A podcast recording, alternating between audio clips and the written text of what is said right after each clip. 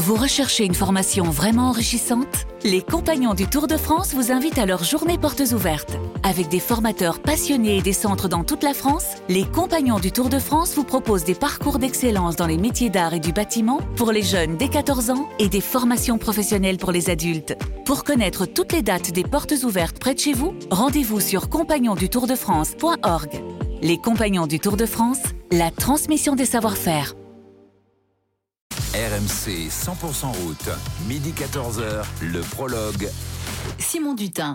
Bonjour à toutes, bonjour à tous. Bienvenue sur RMC version digitale, l'innovation de la maison pour tous les fans de la petite reine, les mordus de la grande boucle. Vous ne perdez pas une miette de cette magnifique 110e édition du Tour de France. Vous en avez pris l'habitude depuis le départ et c'est bientôt fini. Hein. On va pas, on va pas sortir les mouchoirs tout de suite, mais bon, votre rendez-vous, le prologue, midi 14h chaque jour. On est ravis de partager ça avec vous, les auditeurs. Avec moi pour vous accompagner en ce vendredi 21 juillet, Pierre Amiche. Salut Pierrot. Bonjour Simon, bonjour à tous. Johan Bredov, salut Johan. Salut les gars, salut à tous. Les jeunes loups hein, de la rédaction euh, RMC Sport. Alors ça, ça, ça, peut piéger un peloton. Attention, euh, il y a de l'énergie. Et pour coacher tout ça, pour emmener tout ça, notre consultant, le chef de route, le capot, le membre de la Dream Team, Jérôme Pinault. Salut Jérôme. Salut à tous. Un peu moins jeune, Jérôme Pinot, un peu moins jeune. Ah, tu as noté que je ne l'avais pas précisé, justement, effectivement. Il faut des j'ai bien, vu, j'ai bien vu. C'est moche, c'est moche. Ah, mais il faut des capitaines de route pour aller au bout, Jérôme. On remplace par l'expérience. Voilà. Qui, te, qui te guide.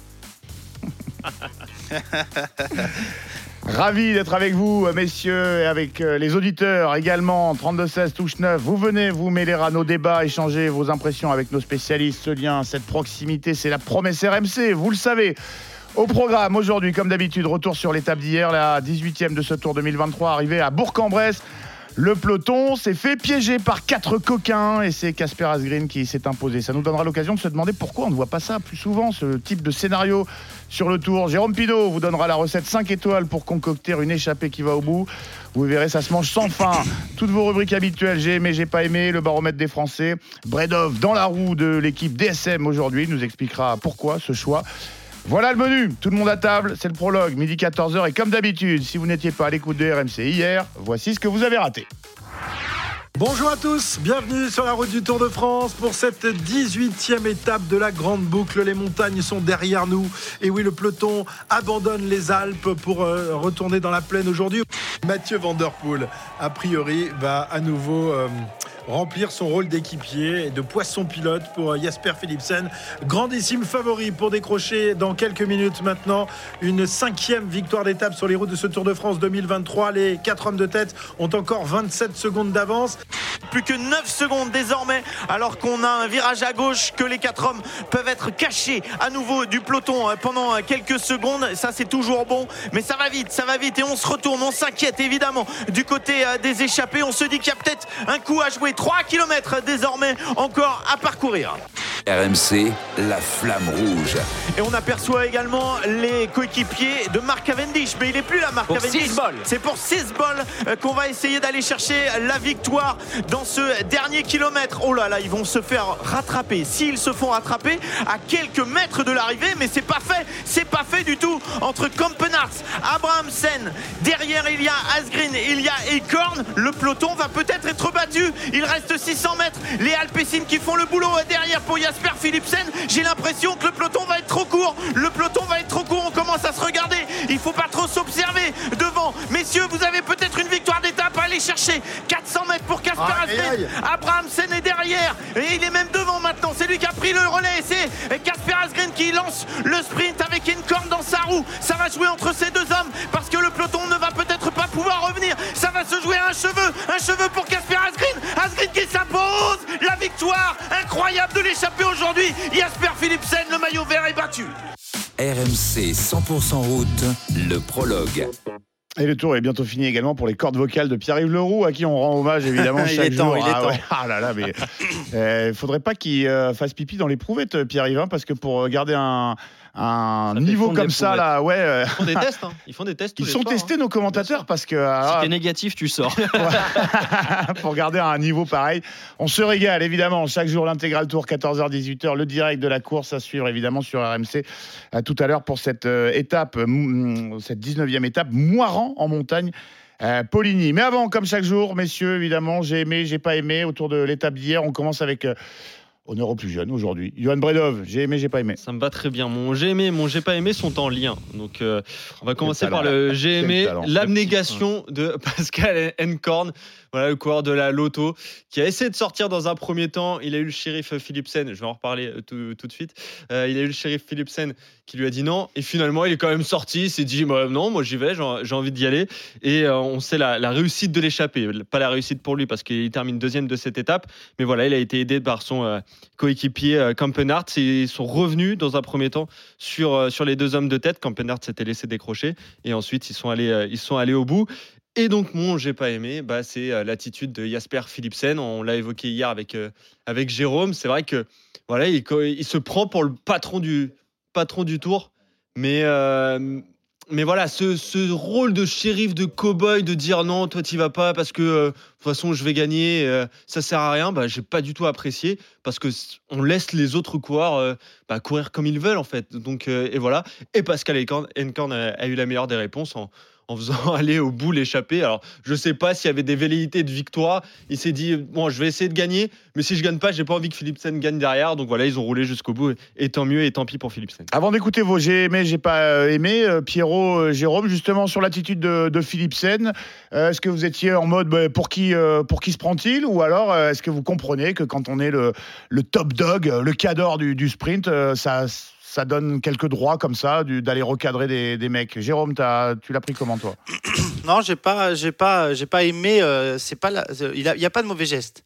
Il y a pas de mauvais geste. Il a pas serré. Il a bon, il a intimidé. Mais j'ai pas aimé l'intimidation. Je ne connais pas ce personnage. Euh, Jasper Philipsen, je le connais un peu. Je vois à peu près le personnage que c'est. euh, plutôt pas comme ça normalement. C'est pas, ça, ça lui ressemble pas.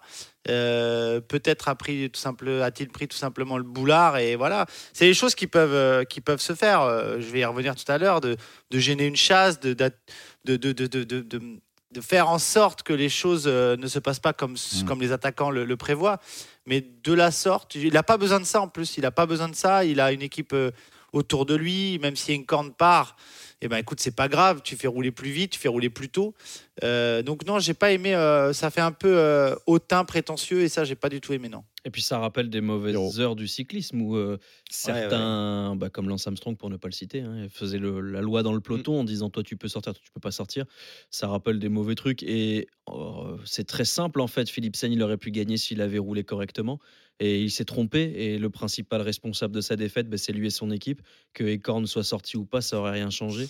C'est juste qu'ils se mettent à rouler à 800 mètres et qu'ils se font, qu'ils se font avoir. Ils Bon. avaient qu'à rouler avant. On peut continuer d'en parler euh, quelques instants. On vous attend également les auditeurs au 32-16 touche 9. On va écouter euh, le Belgier à l'arrivée parce que c'est quand même lui qui a remporté le sprint derrière les, les- les trois échappés. Il a tenu euh, quand même à montrer que c'était toujours lui le plus fort euh, au sprint. On l'écoute. I wanted to go for the win, and it. Uh, Je voulais gagner, mais on n'a pas réussi. Le groupe est resté devant. C'est décevant pour nous. L'organisation était pourtant bonne. Ils étaient juste meilleurs que nous. On a fait ce qu'on a pu, mais on ne pouvait pas être plus proche. But we couldn't close.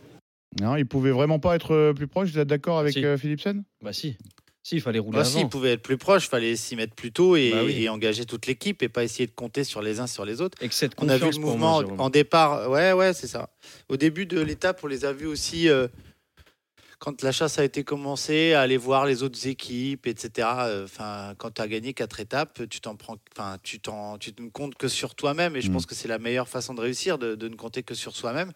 Et ils se sont trompés dans la chasse, ils se sont trompés dans dans la, ouais, dans, la, dans la façon dont il fallait chasser et dans la façon dont euh, il fallait mettre en place les choses.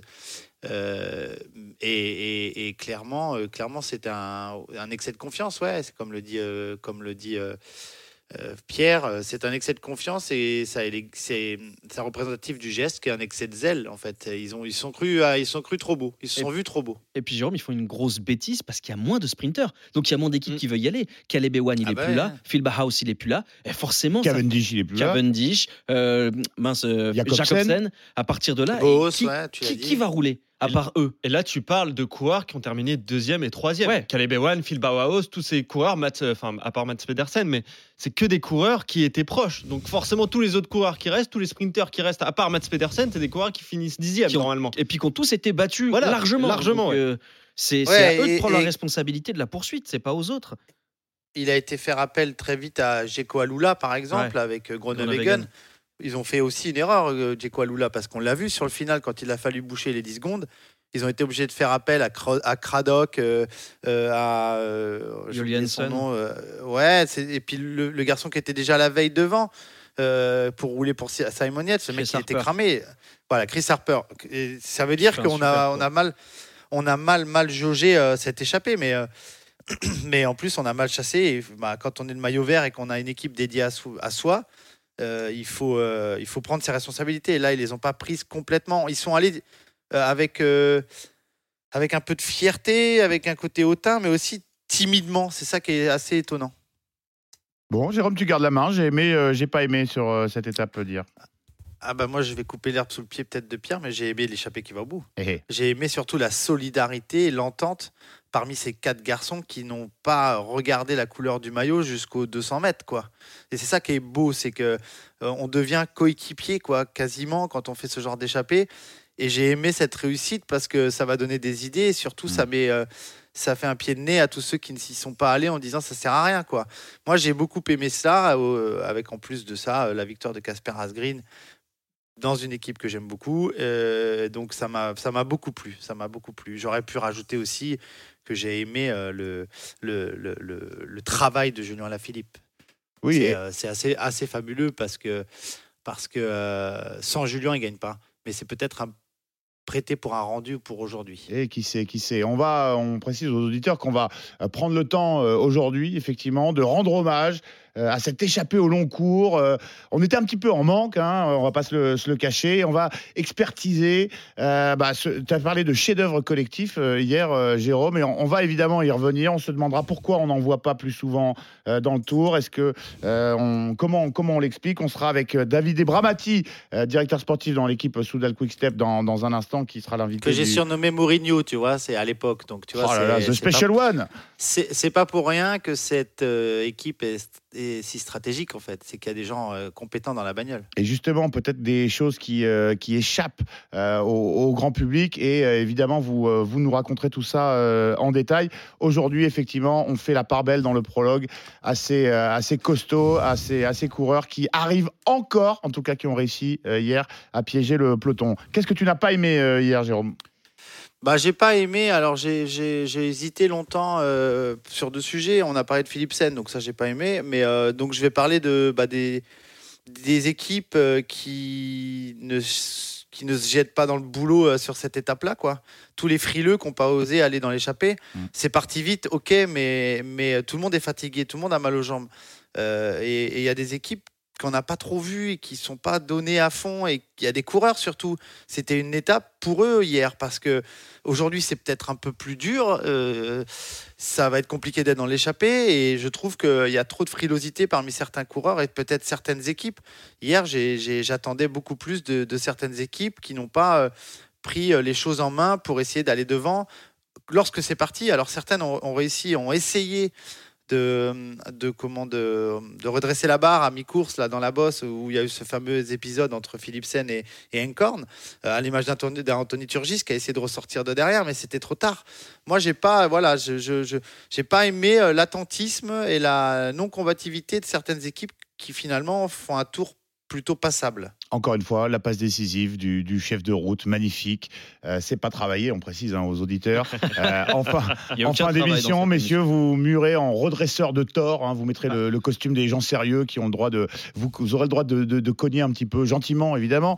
Euh, On fait sur, du euh, teasing, on a fait sur- du teasing exactement, pour le débat. Exactement, c'est un métier, Jérôme, euh, et tu es vraiment parfait. Euh, Bah, c'est le vôtre surtout. vous- ah, bah, c'est en train de devenir le tien, méfie-toi. Euh, euh, vous aurez le Avec plaisir. ah bah, on se régale et vous, euh, vous aurez le droit, messieurs, euh, vous, bah, vous serez obligés même, euh, de donner les mauvais points, distribuer les mauvais points. Quelles équipes ont raté leur tour? Quelles équipes doivent profiter peut-être de cette journée pour tenter euh, de sauver le leur? Et quelles équipes peuvent nourrir des, regrets et nourriront, quoi qu'il arrive, des regrets à la fin de ce tour? Avant ça, Pierrot, j'ai aimé, j'ai pas aimé hier. Euh, J'ai aimé Victor Lafay qui a essayé de sauver Simon Geschke, qui s'est battu toute la journée, qui finit à 9 minutes. Alors oui, forcément, euh, il est loin des strass, des paillettes et de la lumière euh, du sprint final, mais, mais j'aime ces histoires sur le Tour de France qui font que bah, ça donne de l'épaisseur en fait au résultat des, des vainqueurs. Bah, C'est les vaincus. Et Victor Lafay, il s'est cassé la margoulette sur le, le contre-la-montre en faisant un peu de n'importe quoi. Et il le paye depuis deux jours parce qu'il a mal au genou. Et malgré ça, bah, il s'accroche. Et puis ça reste l'un des héros du Tour de France qui aujourd'hui est fini quasiment dans l'anonymat du peloton, voire même après le peloton. Donc euh, voilà, il faut pas brûler les idoles d'hier. Et je trouve que Victor Lafay, euh, il est courageux parce que bah, il faut s'accrocher alors que maintenant son tour est réussi, il pourrait bâcher. Et le j'ai pas aimé, euh, ça. Ne regarde pas comme ça. Non, non, non, non, c'est juste que ça me fait mal de le faire parce que c'est un coureur que j'ai adoré, que j'ai presque adulé. C'est Peter Sagan qui fait 15e hier, qui va probablement terminer avec son histoire sur le Tour de France dans un anonymat suspect. Il finit 8e à Moulins, c'est son seul top 10 du Tour de France 2023. Il est 51e au classement du maillot vert. Il est derrière Van Gils, derrière Amador, derrière Louvel, derrière Corbin Strong. Et ça va me permettre de mettre un petit coup de rap quand même à ces coureurs qui viennent chez Jean-René Bernaudot ou chez Arkea ou dans les équipes françaises plus généralement, juste pour les sous, mais qui font plus rien sur le vélo. Je vais Oh vous là donner là. euh, quelques noms quand même, hein, Jérôme. Niki Terpstra, Ouais, zéro victoire. André Greppel, une victoire. Edwald Boissenhagen, zéro victoire. Elia Viviani, une victoire. Et Peter Sagan, c'est deux succès dans l'équipe française, dont une sur les championnats de Slovaquie. Alors, je vais pas dire que c'est des salauds, c'est des fumiers, tout ça. Non, non, non, pas de problème. Ils sont en bout de course, c'est normal qu'ils gagnent moins. Mais j'ai l'impression que c'est une sorte de pré-retraite, parfois dorée, parce que Peter Sagan a l'un des plus gros contrats dans les équipes françaises, toutes formations confondues. Et je suis un peu comme Patrick Lefebvre, quand tu payes, tu attends des résultats, et les résultats, ben, il y en a pas. Et quand on s'appelle Peter Sagan, je trouve que c'est vraiment pas chouette de terminer comme ça sa carrière sur le Tour de France. On le rappelle, hein, il a annoncé sa retraite. Et ben, c'est peut-être l'année de trop pour Peter Sagan, et ça me fait mal que ce soit dans une équipe française, et ça me fait mal de le voir sur le Tour de France, euh, bah, finalement, euh, un peu inutile. Jérôme. Ah ouais, je, je réagis à ce que dit Pierre parce que c'est pas, c'est pas, euh, ils viennent prendre le pognon, c'est qu'on leur propose.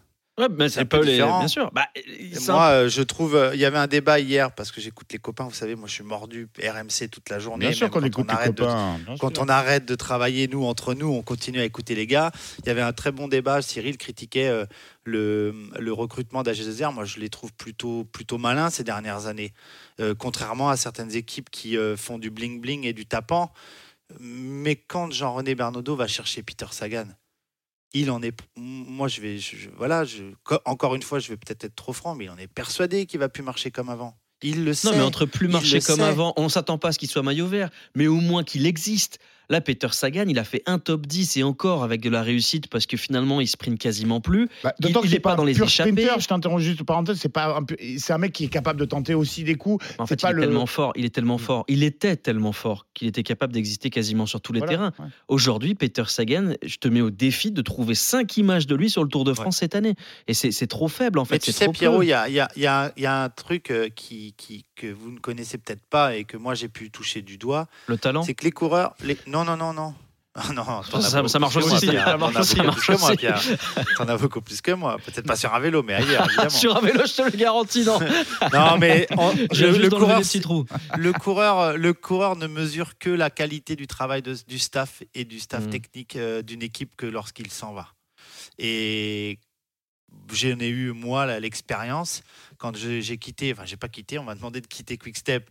euh, Pour Yam. pour aller chez Yam, mais c'est plus la même. Enfin, tu t'aperçois que le- il y a tout un tas de détails qui ne sont plus mis en place. Et c'est la raison pour laquelle beaucoup de coureurs sont beaucoup moins performants quand ils quittent des grandes équipes. J'entends quand- ricaner de ci, de Sagan, là, on quitte. Quickstep, on marche plus.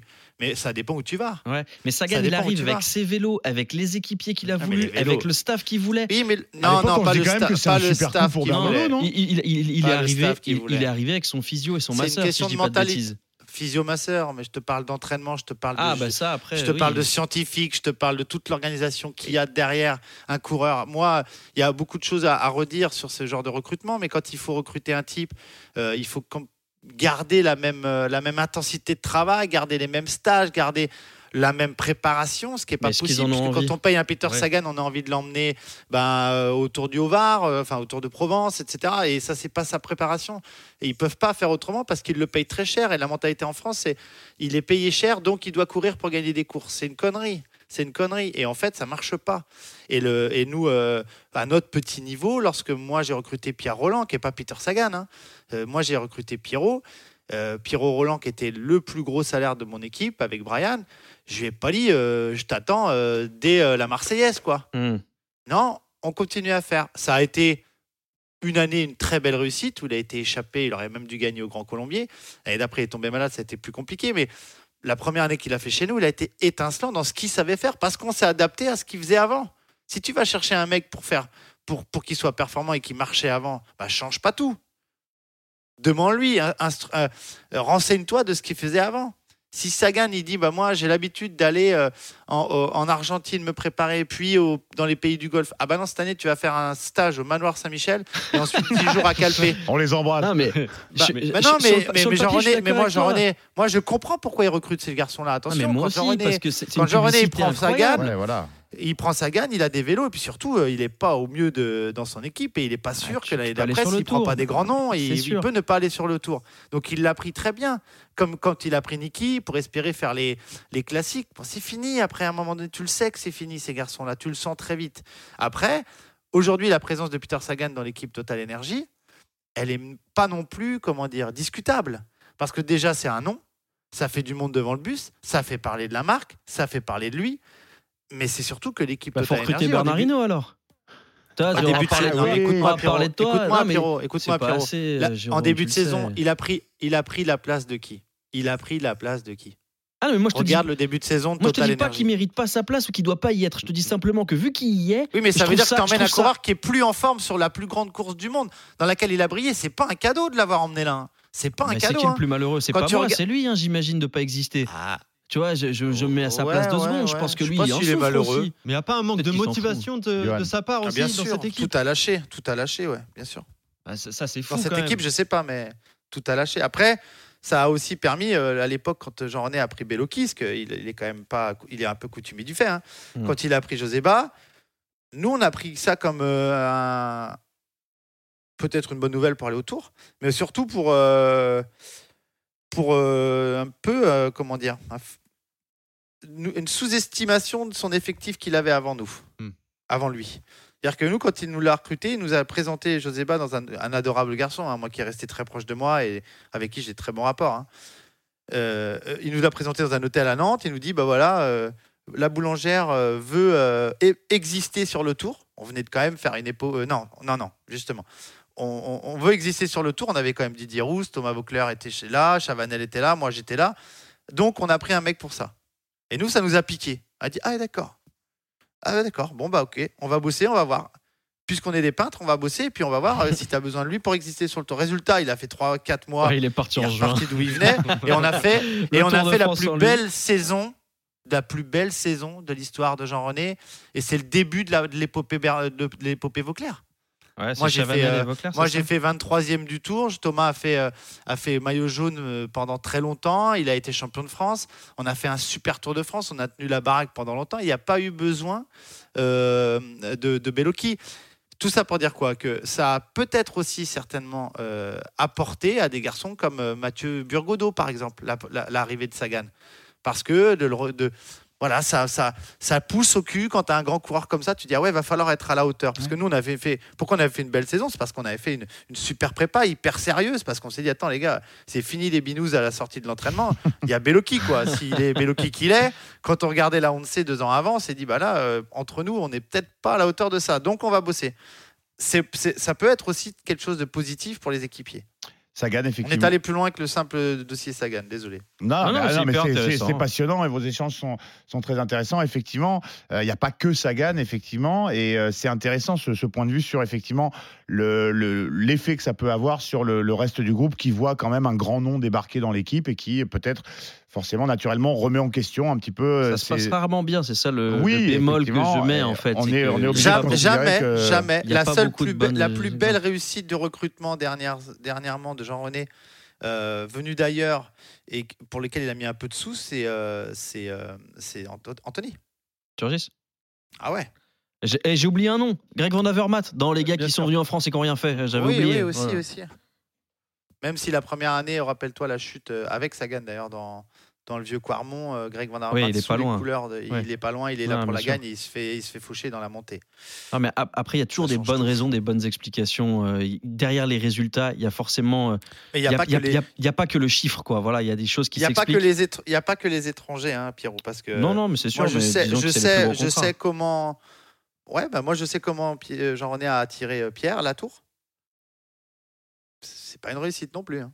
Bon, en, en tout cas, Sagan, euh, ça va libérer de la masse salariale et ça va peut-être euh, effectivement donner un petit peu de, de liberté à Jean-René Bernaudot euh, pour euh, recomposer un petit peu son groupe et pourquoi pas un petit peu euh, valoriser un Burgodo qu'on a, dont on a loué le, le magnifique euh, tu, Tour sais, de tu, France. sais, euh, Lu- tu sais, Ludo serait là, il confirmerait. Moi, pour moi, Jean-René, c'est le FC Nantes. C'est euh, ça, sais n'a pas jamais. Ludo, ah oui, ça y est, je l'ai.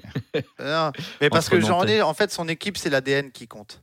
Euh, et quand ça a marché, c'est qu'il y avait Mm. les trois quarts de l'effectif des gamins qui avons grandi comme moi, je l'étais, qui avons grandi au manoir avec les valeurs du Vendée U, avec cette euh, envie de faire du collectif et cette euh, envie de faire ensemble. Et les plus belles années de son équipe, avec quelques éléments qui ont été raccrochés à ça, évidemment. Un, un, un- un Jean- un Didier Roux, ça a été énorme pour cette équipe. Il a, il a fait ce que cette équipe soit aujourd'hui, comme Thomas, mais Didier avant nous, Didier avant lui. Et, et- et je pense qu'il doit revenir à ses, à ses fondamentaux pour réexister. Parce que même si elle a encore une belle cote de popularité, elle est en train de, un peu de perdre son âme, cette équipe. Un peu de perdre son âme. Effectivement, Sagan, euh, c'est, ça a dénoté un petit peu avec ce qu'on avait eu l'habitude de, connaître dans les différentes équipes de Jean-René Bernaudot. Le prologue, midi 25, euh, Johan Bredov, Pierre Amiche, Jérôme Pinault, on est ensemble jusqu'à 14h.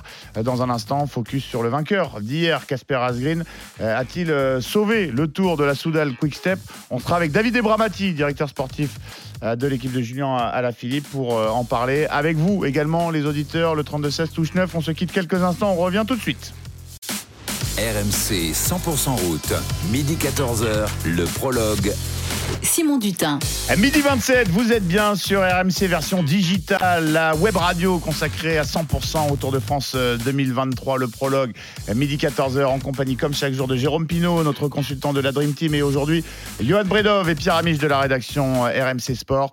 Euh, tous vos rendez-vous à suivre évidemment. Pinault en connaît un rayon, Bredov dans la roue 2, un profil de cette 19e étape à ne pas rater. Pierre Amiche va tout vous dire et même plus sur ce qui vous attend aujourd'hui sur la, Surtout plus. sur la route du Tour. Il en est Et même à côté de la route du Tour. Alors là, il nous, a, il nous a vendu un profil de l'étape absolument mémorable. Vous ne bougez pas, tout ça à suivre jusqu'à 14h. Mais euh, pour l'instant, euh, comme chaque jour, honneur dans le prologue au vainqueur de la veille, Casper Asgreen, le coéquipier de Julien Alaphilippe chez Soudal Quickstep. Euh, Pierre, qui est-il D'où vient-il? Eh bien, 1m91, 75 kg, Casper Asgreen est ce qu'on appelle euh, un solide garçon. Il voit le jour à Kolding, au Danemark, et même si c'est le pays du vélo, eh ben, il monte sur une bicyclette qu'à l'âge de 14 ans, parce que jusque-là, il a brillé en tant que cavalier dans l'exercice précis du dressage. Avec son poney blanc Cindy, il participe même à une cinquantaine de concours. C'est pas une blague. hein.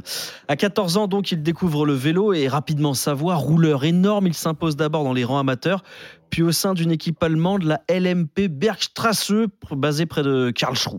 Ses succès lui ouvrent les portes d'une Conti danoise, la Virtu. Il apprend le métier aux côtés de quelques gros moteurs scandinaves, Søren Kragh Andersen, Rasmus Kad ou encore Michael Honoré. L'explosion, elle va se faire au sein de la Quick Step. D'abord équipier, il réalise un Tour des Flandres XXL en 2019 et dauphin de Bettiol, il prend rendez-vous avec le monument. 2021, c'est la consécration. Après le 3 et Kurn-Bruxelles-Kurn, il remporte le Ronde. Même si ses qualités de rouleur écraseur de pédale n'étaient plus à démontrer, il prouve aussi qu'il sait aller vite car il renverse Mathieu Van Der Poel au sprint à l'arrivée au Oudenard. Le prodige est lancé. Et puis c'est la blessure. Début 2022, touché au genou en février, le Danois s'accroche et se bat pour prendre le départ du Tour de France. Mais il a trop tiré sur la corde. Épuisé en juillet 2022, il décide de s'arrêter quelques mois en cause un syndrome de fatigue générale. Une rareté chez Patrick Lefebvre qui doit payer un coureur alors qu'il ne roule plus. Mais le Danois, barista officieux du collectif belge, se met trop souvent au service des autres pour qu'on puisse lui reprocher quoi que ce soit. Symbole du Wolfpack et de ses coureurs, autant capables de gagner que de faire gagner. C'est finalement lui qui va décrocher la 50e victoire pour la Quick Step sur le Tour de France. Deux salles, deux ambiances. Le premier en 2003 était signé par l'anti-Casper Asgreen, Richard Virenque. Richard Véran, tiens, tiens, on se rappelle euh, des souvenirs. Casper Asgreen, impressionnant hier, hein, et sur les images. Et on embrasse Cindy, son poney blanc quand même. Sûr, hein. Je ne sais sûr. pas ce qu'il est devenu. J'espère qu'il a encore des nôtres parce que Ça, ça fait longtemps quand même. c'est une quinzaine d'années. Mais bon, en, bah, en pourquoi lisant pas ça, j'ai trouvé des photos de Casper 14 ans sur Cindy, ce fameux poney blanc, c'est magnifique. Ah Je vous invite à aller le voir, c'est extraordinaire. Pierre Amiche, l'amoureux des bêtes, le spécialiste de la faune. Euh, Bien plus que du à- vélo, à, c'est clair. RMC, effectivement. Et euh, peut-être un rendez-vous un jour, qui sait, euh, ça existait ça le week-end sur, Bien sûr, vos sur animaux. RMC, voilà, Pierre Amiche et, et- et vos bêtes, vos, rêve, ce serait vos bestioles. Ouais. Alors, messieurs, Jérôme, Johan, Pierrot, pour ne rien vous cacher, être tout à fait transparent avec nos auditeurs, je comptais à la sortie de ce super papier sur Casper Asgreen vous demander si cette victoire hier suffisait à sauver euh, le Tour 2023 de la Soudal Quickstep. Mais vous savez ce qu'on va faire? On va faire encore mieux. Euh, on va poser la question à Davide Bramati, Ah. directeur sportif au sein de l'équipe Soudal Quickstep. Ciao Davide, merci d'avoir accepté notre invitation. Bienvenue dans le prologue RMC. Merci, eh, merci a tu, merci. Ciao grande, come stai? Ciao, ciao, tutto bene, tutto bene. Mo- tutto bene. Posto? Di Sì, più di- dai. dopo, dopo ieri ancora di più. Si, dai. eh, je pense qu'hier, euh, c'est déjà beaucoup de jours que, que l'équipe il va prouver pour aller dans l'échappée, prouver à, à, à fait bien. Euh, tout le monde il sait qu'il a perdu Fabio euh, pour la chute et il a prouvé rester dans la course, mais c'est très dur et je pense qu'hier, euh, c'est un grand jour pour nous parce que c'est, beaucoup d'années qu'il gagne et il veut continuer à gagner le tour. et ça, c'est, important. Je pense que Jérôme, il sait bien euh, la mentalité de, toute l'équipe. Davide Bramati, directeur sportif au sein de l'équipe euh, Soudal Quickstep, dont Casper Asgreen, euh, le coureur danois, a remporté la, la 18e étape hier, invité du, prologue. Davide, j'imagine euh, qu'il y avait des sourires hier soir à l'hôtel et, ce matin. Hier soir, avec Jérôme, justement, on saluait sur RMC le travail d'équipe euh, de la Soudal Quickstep. Est-ce que vous aviez préparé votre coup parce qu'on a vu un Julien Alaphilippe euh, faire un petit peu le, le coquin, hein, le, le filou dans le peloton pour empêcher la, la poursuite? Est-ce que vous êtes fier euh, du travail d'équipe au-delà de la victoire de, de votre Oui, coureur? oui, oui, oui. Oui, oui, c'est, c'est très fier. Euh, il a fini maintenant tant que le meeting, la, la réunion, et je pense que euh, tout le monde, il a vu Julien, qu'est-ce qu'il a fait, c'est avant. Beaucoup de fois, il a parlé à la radio, il a motivé Asgreen, que, que derrière, c'est- tout le monde, c'est à bloc, euh, keep going. Euh, il doit aller vite, tout ensemble, euh, à les derniers kilomètres et après le plus fort, il peut gagner. Et la chance, c'est, c'est dans la part de nous hier et c'est, c'est bon. Mais euh, Julien, euh, il a fait un grand travail aujourd'hui. C'est une bonne étape, anche pour lui. Il va regarder si c'est possible, aller dans l'échappée et, et mettre encore, faire encore quelque chose de bon comme hier. C'est pas, mais il va prouver. Mais ju- justement, sais- David, euh, hier, Julien, il a, vous dites qu'il a, il a été leader à la radio, il a motivé les, les copains, les, Oui, coéquipiers. mais Jérôme, justement, soulignait qu'il a réussi à empêcher un petit peu les équipes de sprinteurs de rouler. Racontez-nous un petit peu. euh, il, il- il est venu se mettre devant pour un petit peu agacer tout le monde, arrêter de rouler une fois qu'il était devant. Et, et finalement, il a rendu fou un petit peu toutes les, toutes les équipes qui essayaient de, de chasser derrière Asgreen et les, et les deux autres. Ma tu sais, quand euh, tu as la possibilité euh, de, de rester en troisième, quatrième position, quand les deux coureurs avant, il n'a plus la jambe et, et tu peux euh, pas bloquer, mais ralentir un peu euh, le peloton et quand les autres co- coéquipiers ils viennent avant pour repartir, euh, c'est pas facile, mais je pense que euh, c'est la course. c'est- Hier, euh, je pense que c'est très joli.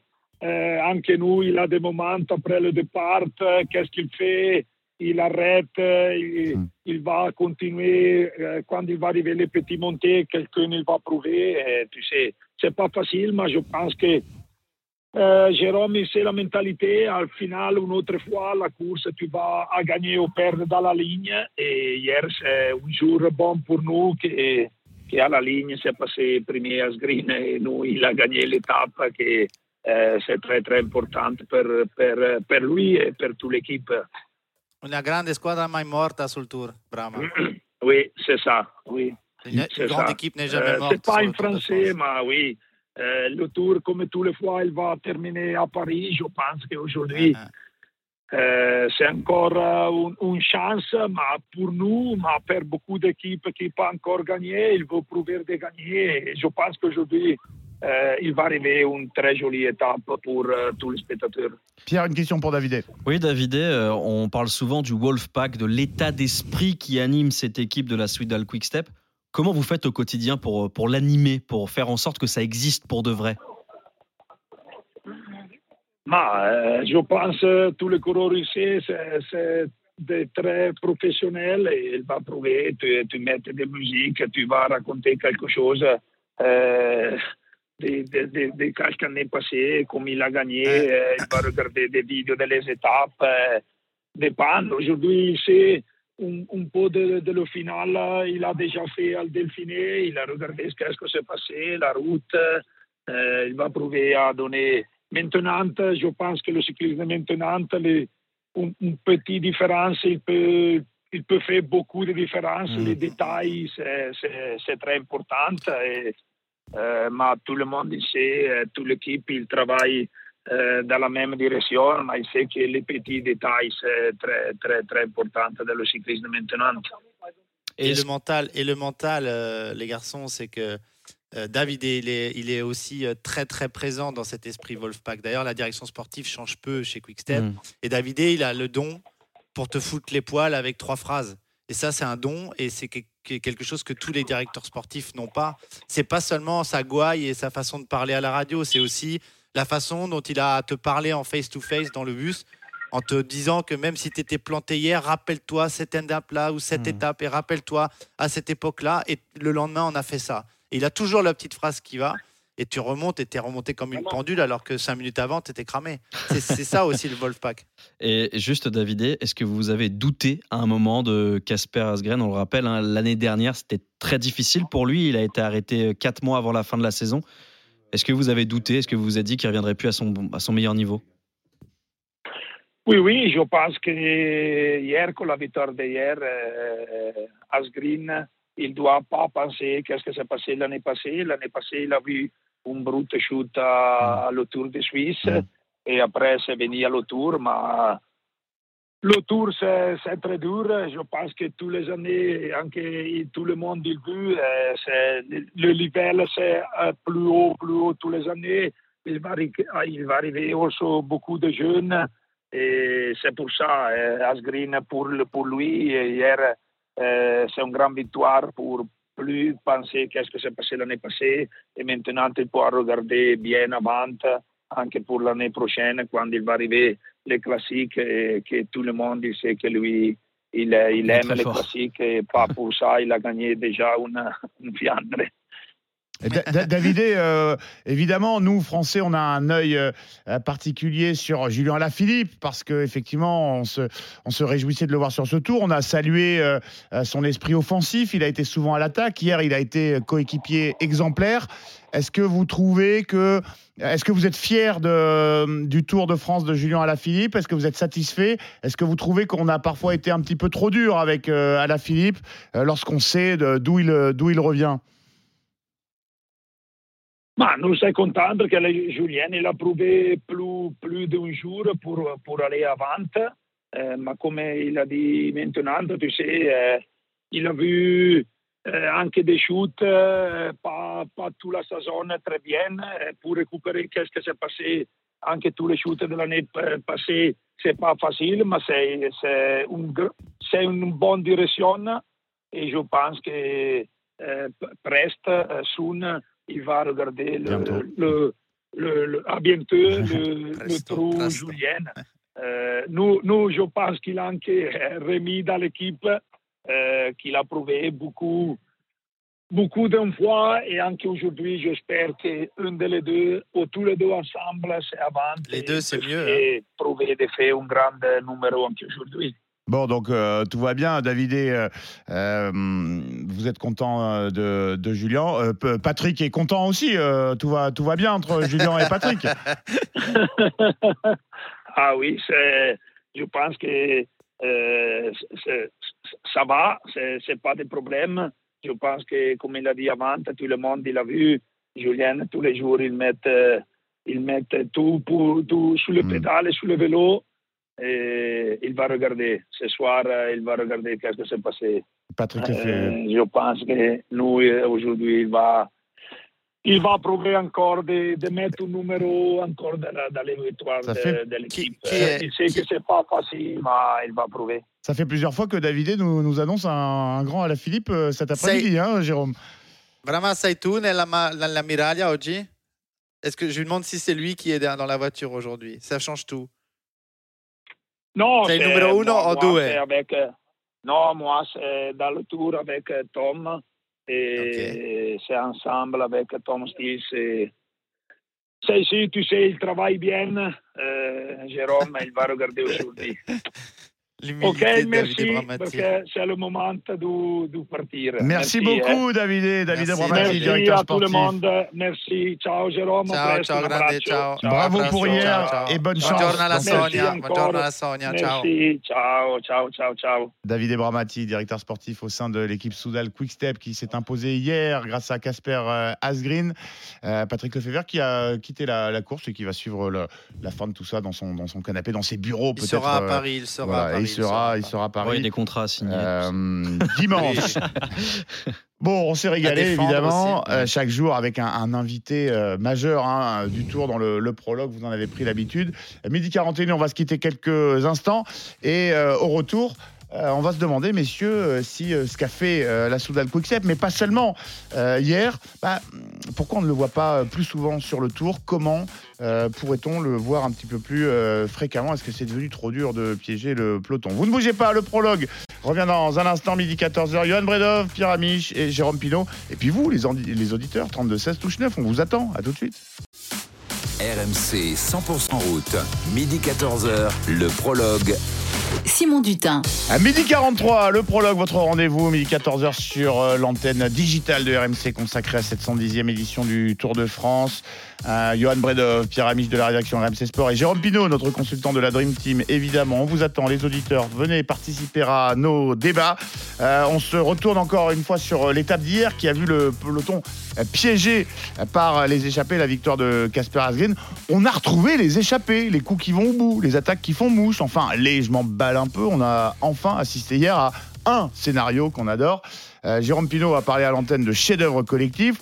Cette embardée de costauds qui a finalement euh, gagné euh, la bourriche, le courage, l'audace, récompensé peut-être un peu de suffisance ou d'arrogance du peloton puni par les attaquants du jour.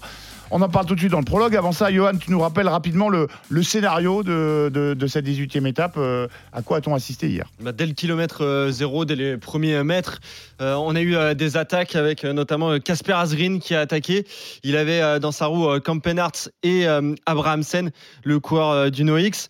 Trois hommes qui, sont, euh, qui ont pris les, les devants. Jamais plus d'une minute trente d'avance sur le, sur le peloton, quand même, qui roulait derrière avec les Alpecin, notamment, qui faisaient, qui faisaient le tempo. On a vu euh, l'équipe DSM aussi euh, travailler pour son sprinter Sam Welsford, mais on va en reparler quand même de cette équipe DSM. Donc voilà, jamais plus d'une minute trente d'avance pour, pour ces trois hommes. Dans la deuxième difficulté, on a eu quelques attaques. On a eu Turgis qui a essayé d'attaquer. On a également eu Quentin Paché. Et surtout, on a eu Pascal Encorn qui a d'abord été freiné par euh, Philippe Sen. On en a parlé, mais il est quand même reparti devant. Parmi les trois hommes, Campenart, qui est de la même équipe, la Loto, s'est arrêté, a attendu son coéquipier pour revenir ensuite sur les deux. Ça, c'est fabuleux. Ça, c'est fabuleux. C'est un coup tactique euh, presque parfait de la Loto. Et euh, donc, les quatre hommes sont arrivés avec 6 secondes d'avance sous la flamme rouge. Là, le sprint, Campenart qui emmène évidemment son, coéquipier, qui lâche après le sprint entre les trois hommes. Et c'est Asgreen qui s'impose devant euh, Pascal Encorn et donc Abrahamsen qui, qui finit troisième. Et voilà, les, les grosses cuisses ont résisté aux autres grosses cuisses derrière qui étaient lancées euh, pleine balle avec euh, Jasper Philipsen qui a réglé le, le sprint du peloton. On va être tout à fait franc, hein, messieurs. On a tous ressenti euh, beaucoup de plaisir. Hier, un plaisir qu'on avait un peu oublié ces dernières années. On a parlé euh, d'échappée suicide au début de l'étape. Alors, cette question pour vous, euh, pourquoi assiste-t-on de moins en moins souvent à un tel scénario? Est-ce que c'est parce que le peloton manque d'audace ou plutôt euh, qu'il manque de coureurs capables de le faire? Un tour de table avant d'entendre les arguments. Jérôme Pinault, audace ou coureur? Audace. Audace pour euh, Jérôme. Pierre Amiche, Audace. audace. pour- Sauf s'il faut. En fait, je peux dire les deux. Voilà. Oui, bah écoute. tu me mets dans le camp que tu veux, je serai contre Jérôme Pinot quoi qu'il arrive. C'est important pour qu'on ait un, un débat. Johan Bredov, audace ou coureur Bah, moi, je dirais plutôt audace quand même. audace pour euh, tout le monde. Ça veut dire que, évidemment, vous avez envie de vous fâcher avec personne. Je vous reconnais euh, bien là. On va en parler dans un instant. Avant de laisser libre cours au débat, on accueille Arnaud Souk depuis la route du Tour. Salut Arnaud. Salut les amis. Salut Arnaud. Arnaud, tu couvres euh, toutes Salut, les Arnaud. courses euh, cyclistes, celles d'un jour comme euh, les courses à, à étapes sur une semaine, sur plusieurs semaines pour l'antenne de, de RMC. Tu as une vision euh, panoramique un petit peu de, bah, des tendances actuelles du peloton. Tu as entendu la question que je pose aux, aux copains et, et aux auditeurs. Audace ou coureur? Ton avis et tes arguments. À toi la main. C'est c'est compliqué de répondre à, cette question. Après, je vais être euh, dans l'élan général. Je pense quand même qu'il y, a- il un manque d'audace, mais un manque d'audace qui se justifie aussi par le fait que, bah oui, tu as, dit toi-même échappé suicide. euh, dans euh, 99% des cas, euh, le coup d'hier, il va pas au bout. Donc, euh, je comprends que euh, des garçons euh, du peloton, surtout après trois semaines de course, n'aient pas spécialement envie d'aller euh, prendre du vent dans la poire pendant toute la journée. Ils en ont eu en plus euh, contre, contre eux pour le coup, donc ça devait être euh, encore, encore plus euh, difficile. Mais c'est vrai que on, on assiste même, et moi j'ai toujours en, mémoire euh, cette euh, étape entre, Gap et Priva en, de- en 2020, euh, ou 2000 oui c'était en 2020, euh, où bah, il n'y avait pas eu d'échappée. On n'avait pas vu ça depuis, une trentaine d'années. Il n'y avait pas eu du tout d'échappée ce jour-là. Et finalement, ce genre de scénario est appelé à se renouveler. On a failli avoir le même en début de, Tour de France parce que, bah oui, il y a tellement d'équipes de sprinteurs derrière qui vont essayer d'aller gagner que bah, forcément, on n'a pas envie d'aller perdre de l'énergie dans une échappée qui est quasiment certainement vouée à l'échec. Après, je pense que hier, c'est un tout petit peu différent.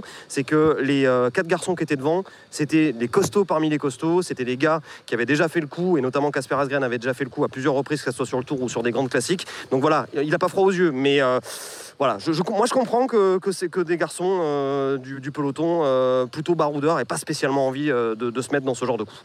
Bon, écoute, peut-être bis repetita aujourd'hui avec de nouvelles têtes. euh, 19e étape entre Moiran en montagne et Poligny.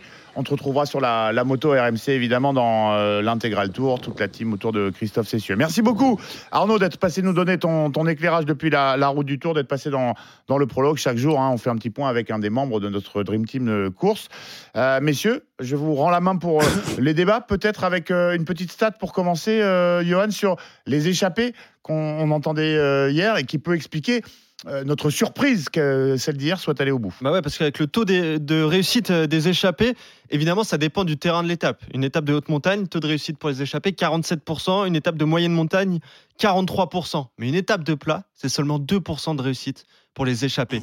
Ça explique aussi pourquoi les coureurs n'ont pas trop envie de, de, de s'y rendre. Et ensuite, ça dépend également de la taille de l'échappée.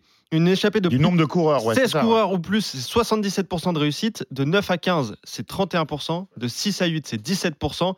De 1 à 2, c'est 5%. Et le pire, bah, c'est ce qui s'est passé hier. C'est de 3 à 5 coureurs. Et là, c'est seulement 3% de réussite. Si on rajoute à ça les 2% de réussite sur les étapes de plat, il y avait très peu de chances que l'échappée aille au bout. C'est ça explique aussi pourquoi les coureurs n'ont pas envie d'attaquer et de se mettre euh, dans, dans l'embarras et surtout dans, la- dans une fatigue, dans un effort qui est presque vain euh, et joué d'avance. C'est d'Israéli qui a dit il y a les mensonges, les gros mensonges et les statistiques.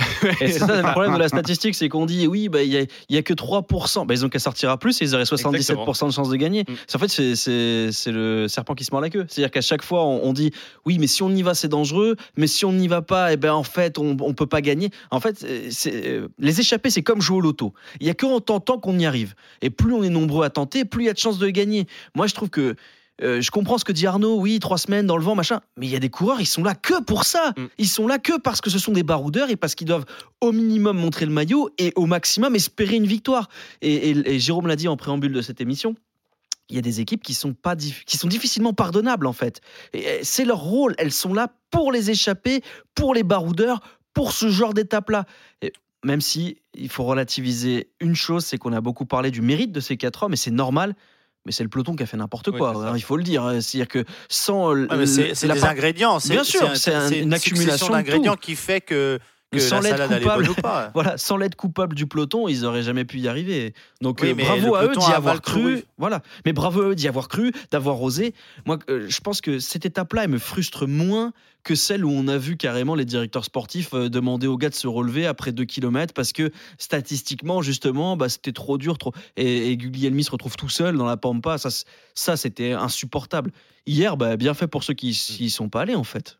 Exactement. Mais il y a de ça aussi hier avec les mêmes euh, les directeurs revoir, hein. sportifs qui euh, hier voient les trois hommes partir parce que l'échappée se dessine très rapidement avec ces trois hommes qui partent et qui se disent Ouais, ils sont pas assez, ils gagneront pas. Mais Et Pierre en plus, raison. ils n'ont jamais eu plus d'une trente d'avance. En Donc, euh, il y a eu cette espèce de, je disais, suffisance peut-être du peloton qui, euh, bon. Mais ça, c'est une erreur tactique aussi du peloton. C'est qu'il y avait jamais plus d'une 30, il y avait une minute. Bah, une minute, ça permet aussi à des coureurs de faire le jump et d'y aller, comme ce qu'a fait Pascal Encorn. Et dans ce cas-là, bah, voilà, ça les fatigue un peu moins. Pascal Encorn avait la chance et le coup tactique d'avoir un coéquipier qui l'a attendu et de revenir.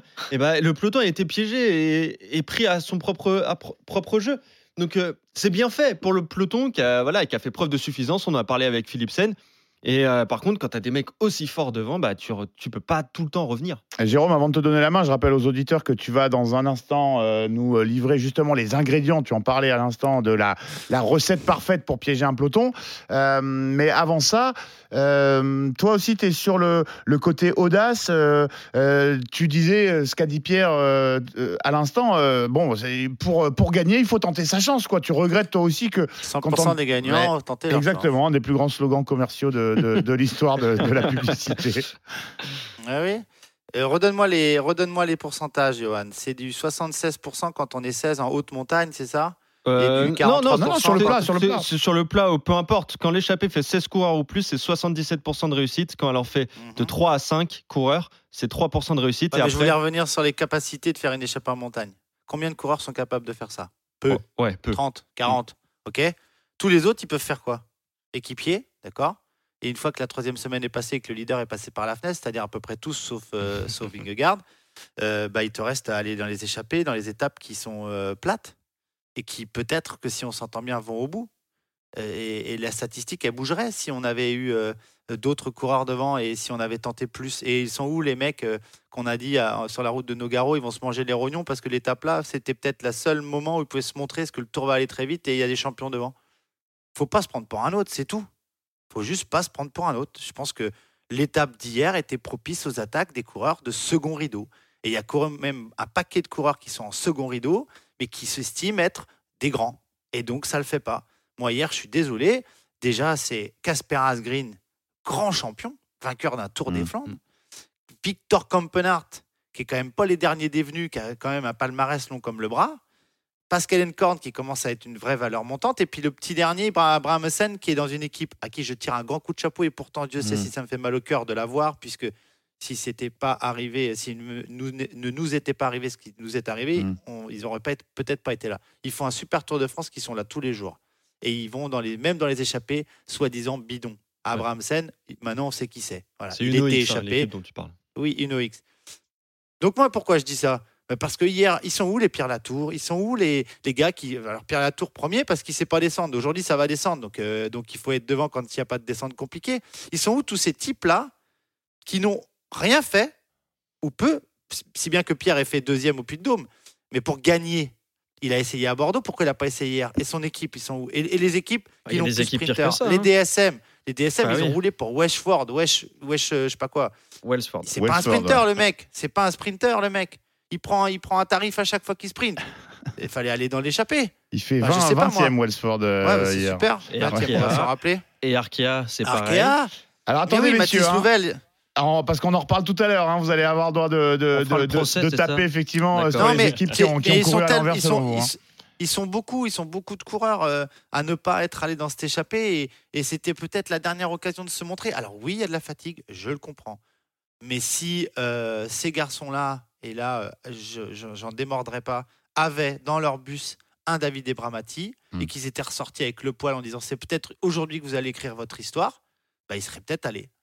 Alors, effectivement. qu'on a des, on a peut-être trop de frilosité aussi ou de trop de fatalisme. Puis des calculs aussi. Oui, non, mais du coup, effectivement, euh, moi je vous demandais si ça manque d'audace euh, ou de quoi. Effectivement, euh, c'est aussi l'audace, c'est peut-être aussi celle des directeurs sportifs. Tu fais bien de le, de le rappeler, euh, Jérôme, et des, des consignes, de l'audace dans les consignes qui Non, sont données plus, euh, tu vois, chaque soir, hier, chaque matin euh, aux coureurs. Hier, au départ de l'étape, quand tu connais un peu la mentalité de l'équipe Quickstep qui a été moquée, moi ça me fait rire parce que ils ont dû être moqués même par certaines équipes, alors que bah, bim, bam, boum, tu reprends la liste. À la fin du Tour 2023, les équipes qui auront gagné, ils seront encore dedans. Ouais. Et quand tu vois surtout que c'est Casper Asgreen qui va, Il gagne Eh tous les ans depuis 2013. Ah La- oui, le dernier tour ans, hein. sans victoire, Là- c'est 2013. Moi, j'ai signé là-bas en 2009, donc en 2008, j'ai donné mon accord à Patrick Lefebvre euh, au départ de Bourdoisan. On avait loupé l'échappée avec eux, donc on a roulé tous ensemble. Et, euh, et nous, euh, on était à Bouygues Télécom et on disait Ah, bah, Lyon, on est, même les grands, on est une grande équipe, on a loupé les- l'échappée. euh. Ouais, sauf que Gerd Stegman, ça gagnait sur les champs. Et nous, on est rentré bredouille. Donc, tu vois, et, et- et- et c'est pour ça que euh, hier, quand tu vois, quand tu vois Casper Asgreen, quand tu vois ce mec-là attaquer, c'est pas pour montrer le maillot. Hein. Quick-Step Soudal, Ouais, ils en ont vraiment les de montrer le maillot. hein. C'est pour gagner l'étape. Donc là, tu vas. Enfin, je sais pas, moi. Tu es positionné dans les 20 premiers déjà. Et tu regardes qui y va. Et quand euh, lui et Campanert s'y va, ok, tu sais que tu vas te faire broyer, que tu vas avoir mal aux pattes. Parce que c'est deux gros rouleurs. Mais tu- bah, je, moi, j'y serais allé. En tout cas, j'aurais essayé. Je me dis, au moins, ces deux-là, ils, ils partent pas pour faire de la télé. hein. Ils partent pour essayer de gagner l'étape. Et je crois que de mémoire, Gerd Stegmans, quand il gagne sur les champs, c'est pas l'année où il trahit euh, Tom Bonnen Non, non, non, non, non c'est pas cette année-là. Parce Non, que c'est une année. euh, C'est Je- une je année que euh, c'était son où ils ont poisson rien pilote, gagné. C'était son poisson pilote et qui en fait il fait le sprint à sa place. Il dit non mais non en fait flemme, pas envie de te laisser gagner. Faut que je retrouve ça, mais c'était grand moment du Tour de peu France. d'années, il y a peu d'années où ils n'ont pas gagné d'étape. hein. Ouais, 2013 c'est la dernière année euh, sans victoire pour la Quick Step. Et en tout cas, effectivement, euh, on peut imaginer que. Par- Pardon Jérôme. on peut imaginer, messieurs, que euh, la frilosité qui régnait, qui semblait régner, euh, bon, chez certains directeurs sportifs dans certaines équipes sur ce début de tour, bon, elle a été un petit peu euh, justement euh, euh, désintégrée par le scénario euh, d'hier. euh, c'est facile de, de, de raisonner comme ça, j'ai envie de dire, mais peut-être peut-être qu'aujourd'hui, euh, tout le monde est remonté mais comme un coucou au briefing euh, et que ça va être n'importe va- quoi du coup euh, dans les attaques. Ouais, mais ah, on va passer après à, à la chronique. Mais Ouais. aujourd'hui, moi, je vais te les donner des, des noms des coureurs qui vont être devant. J'ai fait une liste là, j'en ai 25 devant moi. Eh ben attends, mais parce que Jérôme, et, euh, mais il y en a pas, en- mais mais y en a pas beaucoup qui vont être devant aujourd'hui, qui auraient pu, qui- enfin, qui n'ont pas, qui ont- qui ont pas osé hier y aller pour être devant aujourd'hui. Aujourd'hui, c'est 36-17. 36-15 la cuisse, et je peux dire que la cuisse, il y a pas qui vont pas être devant aujourd'hui. hein. C'est pour ça que je te dis ça. Effectivement, et en fin d'émission d'ailleurs, j'en profite pour euh, inviter les auditeurs à venir se confronter. On est, euh, comme vous le savez, euh, légendaire hein, dans, nos, dans nos pronos. Aujourd'hui, avant votre rendez-vous de, de fin d'émission dans les pronos, je vais vous demander, puisqu'on attend évidemment des échappées, je vous demanderai de, de composer, tel un directeur sportif, votre échappée euh, de rêve, le, groupe d'échappées que vous rêveriez de, voir à l'avant euh, si vous deviez parier contre le peloton euh, cet après-midi pour l'arrivée à, Poligny. Vous nous ferez votre, votre dream échappé, votre fantaisie échappée, comme, euh, comme on dit. Euh, donc les auditeurs, 32-16 touche 9, venez euh, vous aussi composer votre groupe euh, parfait. Dans un instant, euh, tu nous as fait un petit teasing, Jérôme. Euh, tu vas nous euh, expliquer ce qui fait euh, une bonne échappée, comment concocter, mijoter une échappée euh, taillée pour aller au bout et pour euh, piéger euh, les sprinteurs. Vous ne bougez pas, midi 59, à l'instant, euh, le prologue. On est ensemble en direct jusqu'à 14h. Johan Bredov, Pierre Amiche et Jérôme Pinault. Vous, les auditeurs, on vous attend. Euh, on revient bah, tout de suite, dans quelques secondes. RMC 100% route, le prologue. RMC 100% route, midi 14h, le prologue. Simon Dutin. Vous êtes bien dans votre rendez-vous quotidien sur la radio digitale consacrée à cette 110e édition de la Grande Boucle. Johan Bredov, Pierre Amiche, nos journalistes RMC Sport et Jérôme Pinault, notre consultant, comme chaque jour. On se retourne sur l'étape de la veille, on se projette sur celle euh, du jour. Dans un instant, euh, vos rendez-vous euh, habituels. Pinault en connaît un rayon. La recette pour concocter une échappée 5 étoiles, une échappée euh, capable de piéger le peloton. On attend peut-être, pourquoi pas, un scénario euh, comme celui d'hier entre Moiran en montagne et Poligny, l'étape que vous vivrez en direct sur RMC dans l'intégral tour autour de Christophe Cessieux et toute sa bande. Et Johan Bredov qui prendra la roue aujourd'hui, non pas d'un coureur, mais d'une équipe. Euh, DSM et puis euh, distribution de mauvais points. hein, qui euh, a raté son tour euh, Qui peut nourrir des regrets pour euh, rester poli hein, euh, Messieurs, vous euh, aurez euh, libre cours à tout à l'heure pour euh, effectivement euh, redresser un petit peu les torts de certains euh, directeurs sportifs, de certains coureurs, qui sait, les pronostics, la fantaisie échappée euh, du jour. T'as oublié le profil.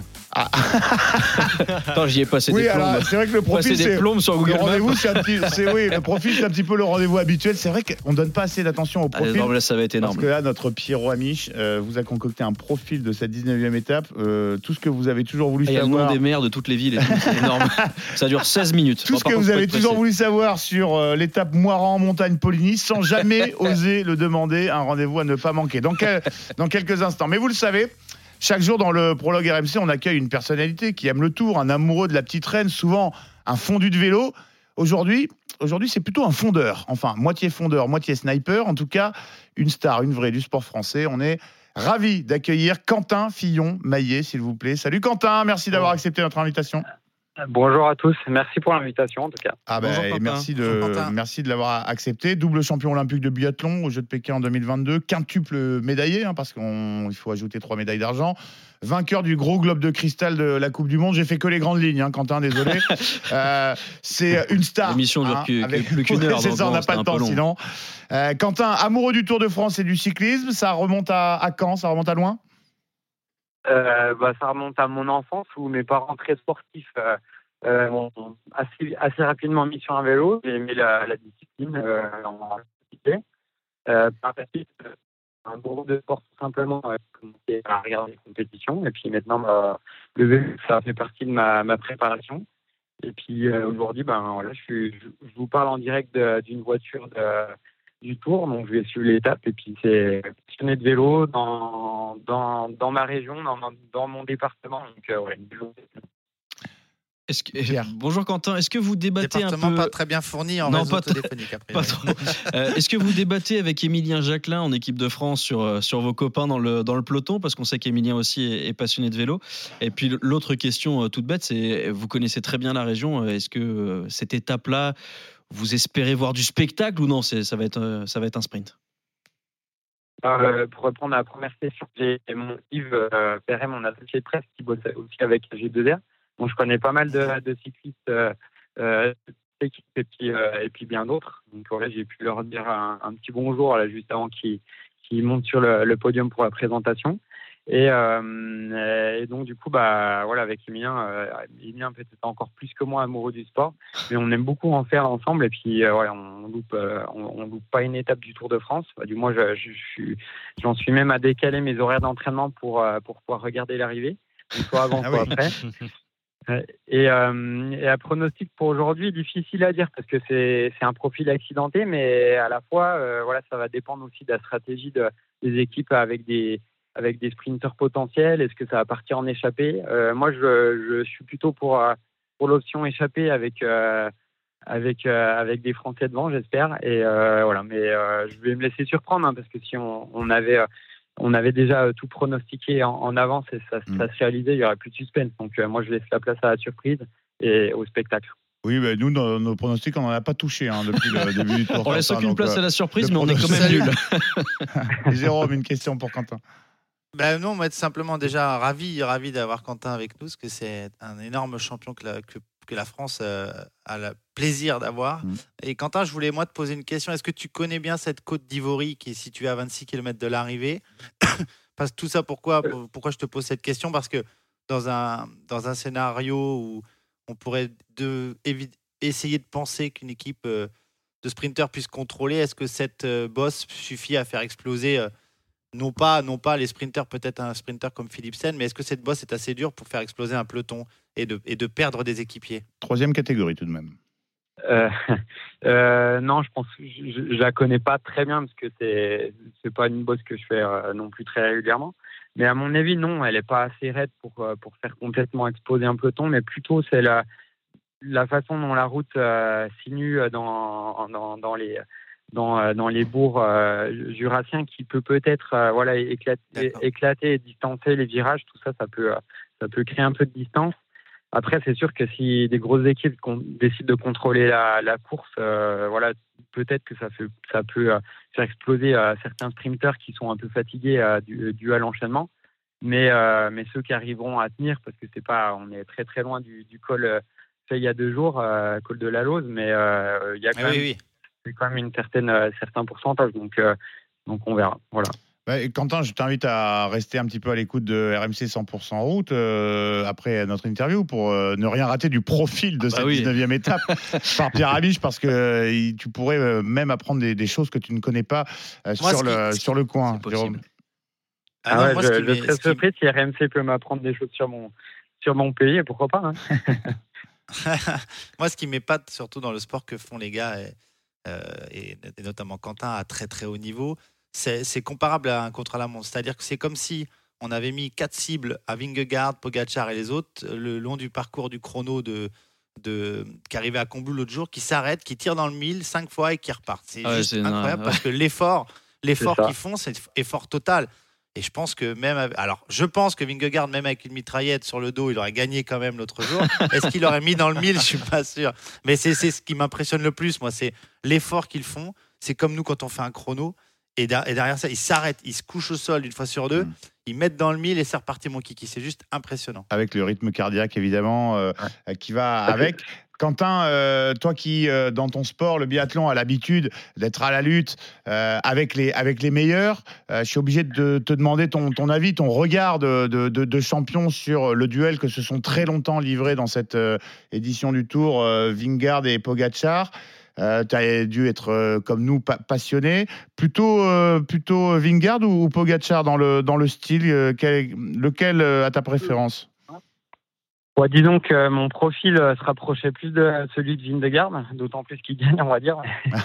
Mais euh, après, j'ai- j'aime- beaucoup le panache de, de Pogacar parce qu'il est, euh, il est très dynamique dans les courses et il est, il est puncher, il, il met beaucoup de dynamique dans la course.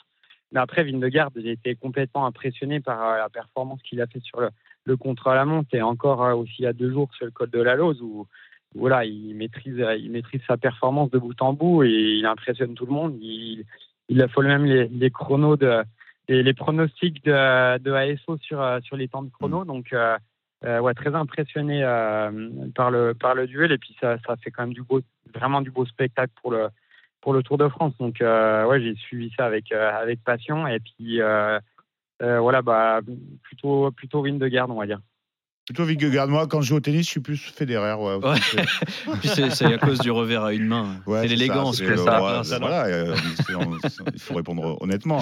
Quentin Fillon-Maillet, double champion olympique de, de biathlon aux Jeux de Pékin en, en 2022, et quintuple médaillé. hein, on rajoute les, les trois médailles d'argent, évidemment, vainqueur du gros globe de la Coupe du Monde en 2022, invité euh, du prologue. Euh, Christian Prodhomme, le patron du Tour, a l'habitude de dire euh, nos idoles à 10 ans restent nos idoles pour euh, la vie. Euh, tu disais que bah, tu aimes le Tour de France depuis, depuis l'enfance.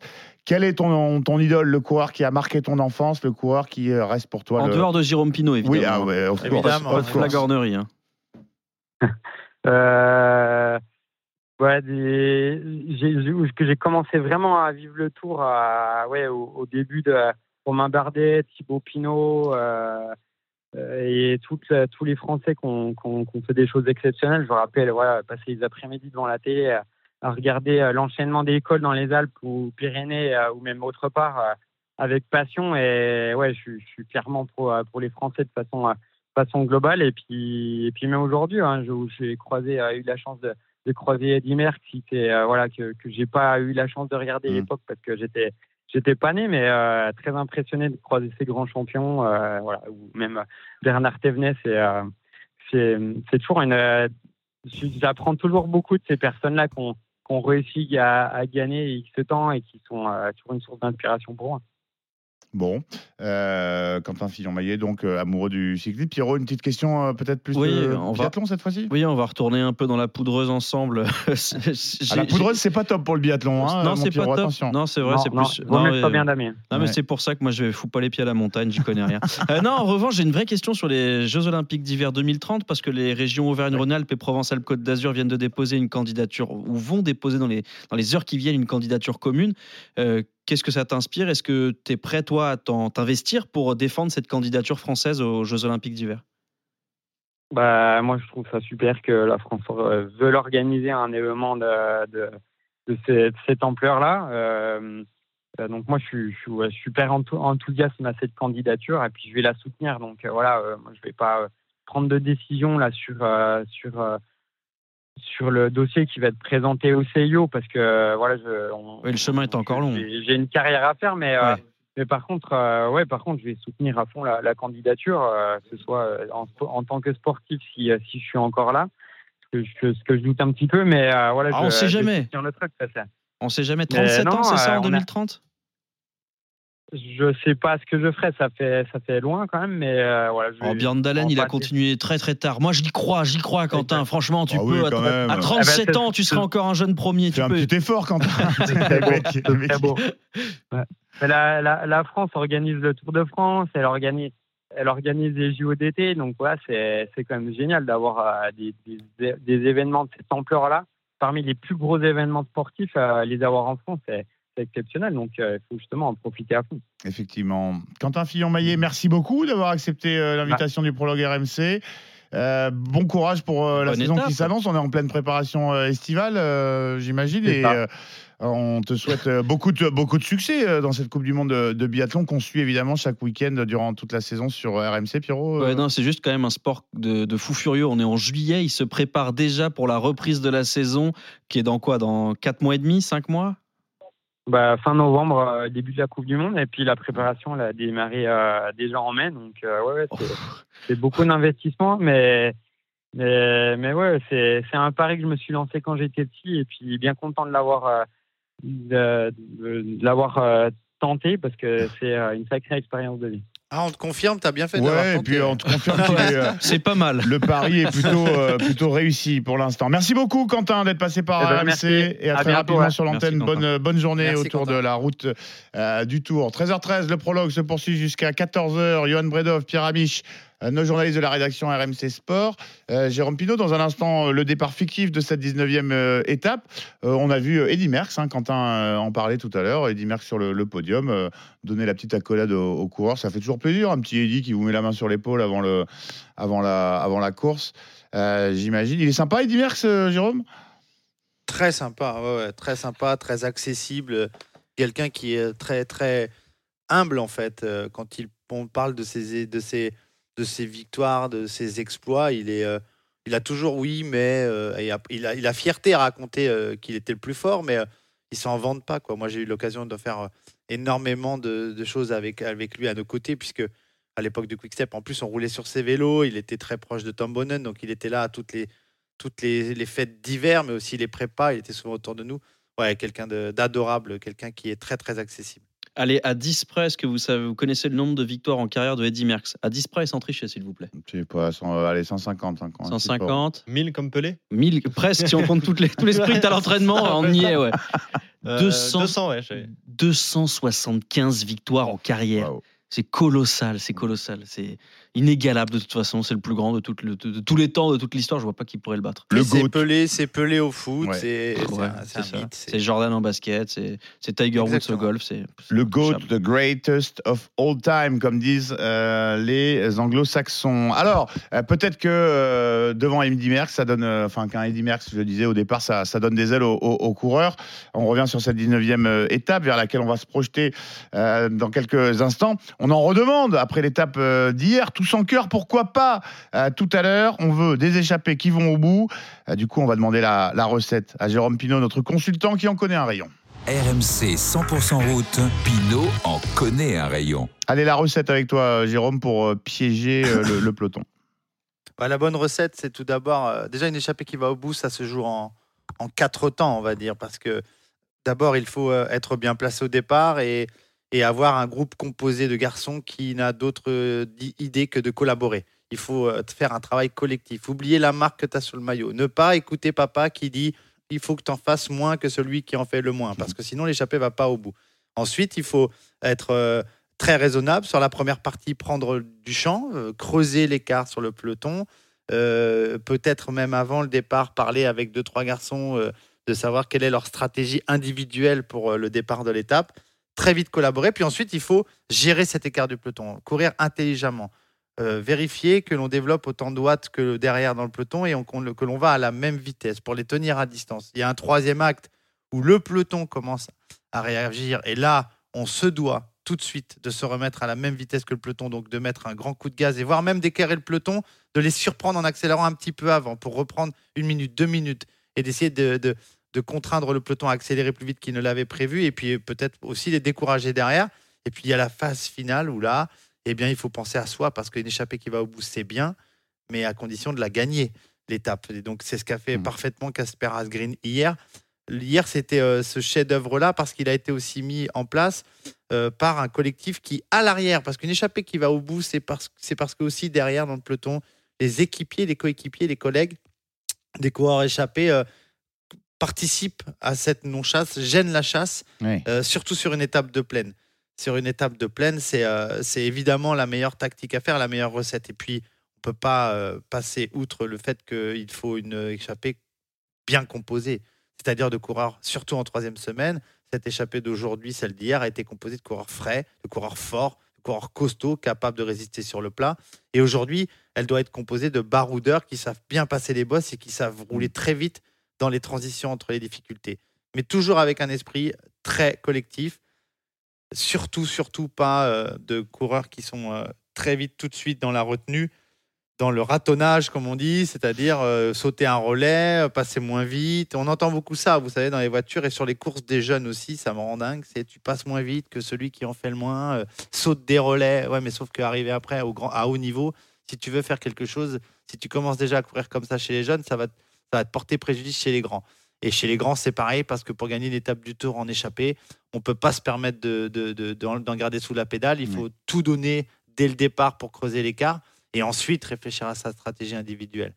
Donc une, une échappée qui va pouvoir aller au bout aujourd'hui doit être euh, avant tout bien, bien composée et surtout que tout le monde fasse le boulot, tout le monde passe ses relais, sinon ça crée le, la zizanie au sein du groupe et ça annule toute chance d'arriver jusqu'au bout. Avec, tu disais, un travail d'équipe à la fois entre euh, coureurs qui euh, euh, sont d'équipes différentes et puis un travail d'équipe, que ce soit entre le mec à l'avant et les coéquipiers derrière qui gênent le peloton, ou alors ce qu'on a vu, et on, pouvait regretter qu'ils n'aient pas remporté la victoire avec les lotos. L'un qui s'arrête pour attendre le collègue pour re-rentrer dans, l'échappée, c'est du, grand art et franchement, c'est lorsqu'on on s'initie un petit peu à, ces tactiques-là euh, dans les équipes.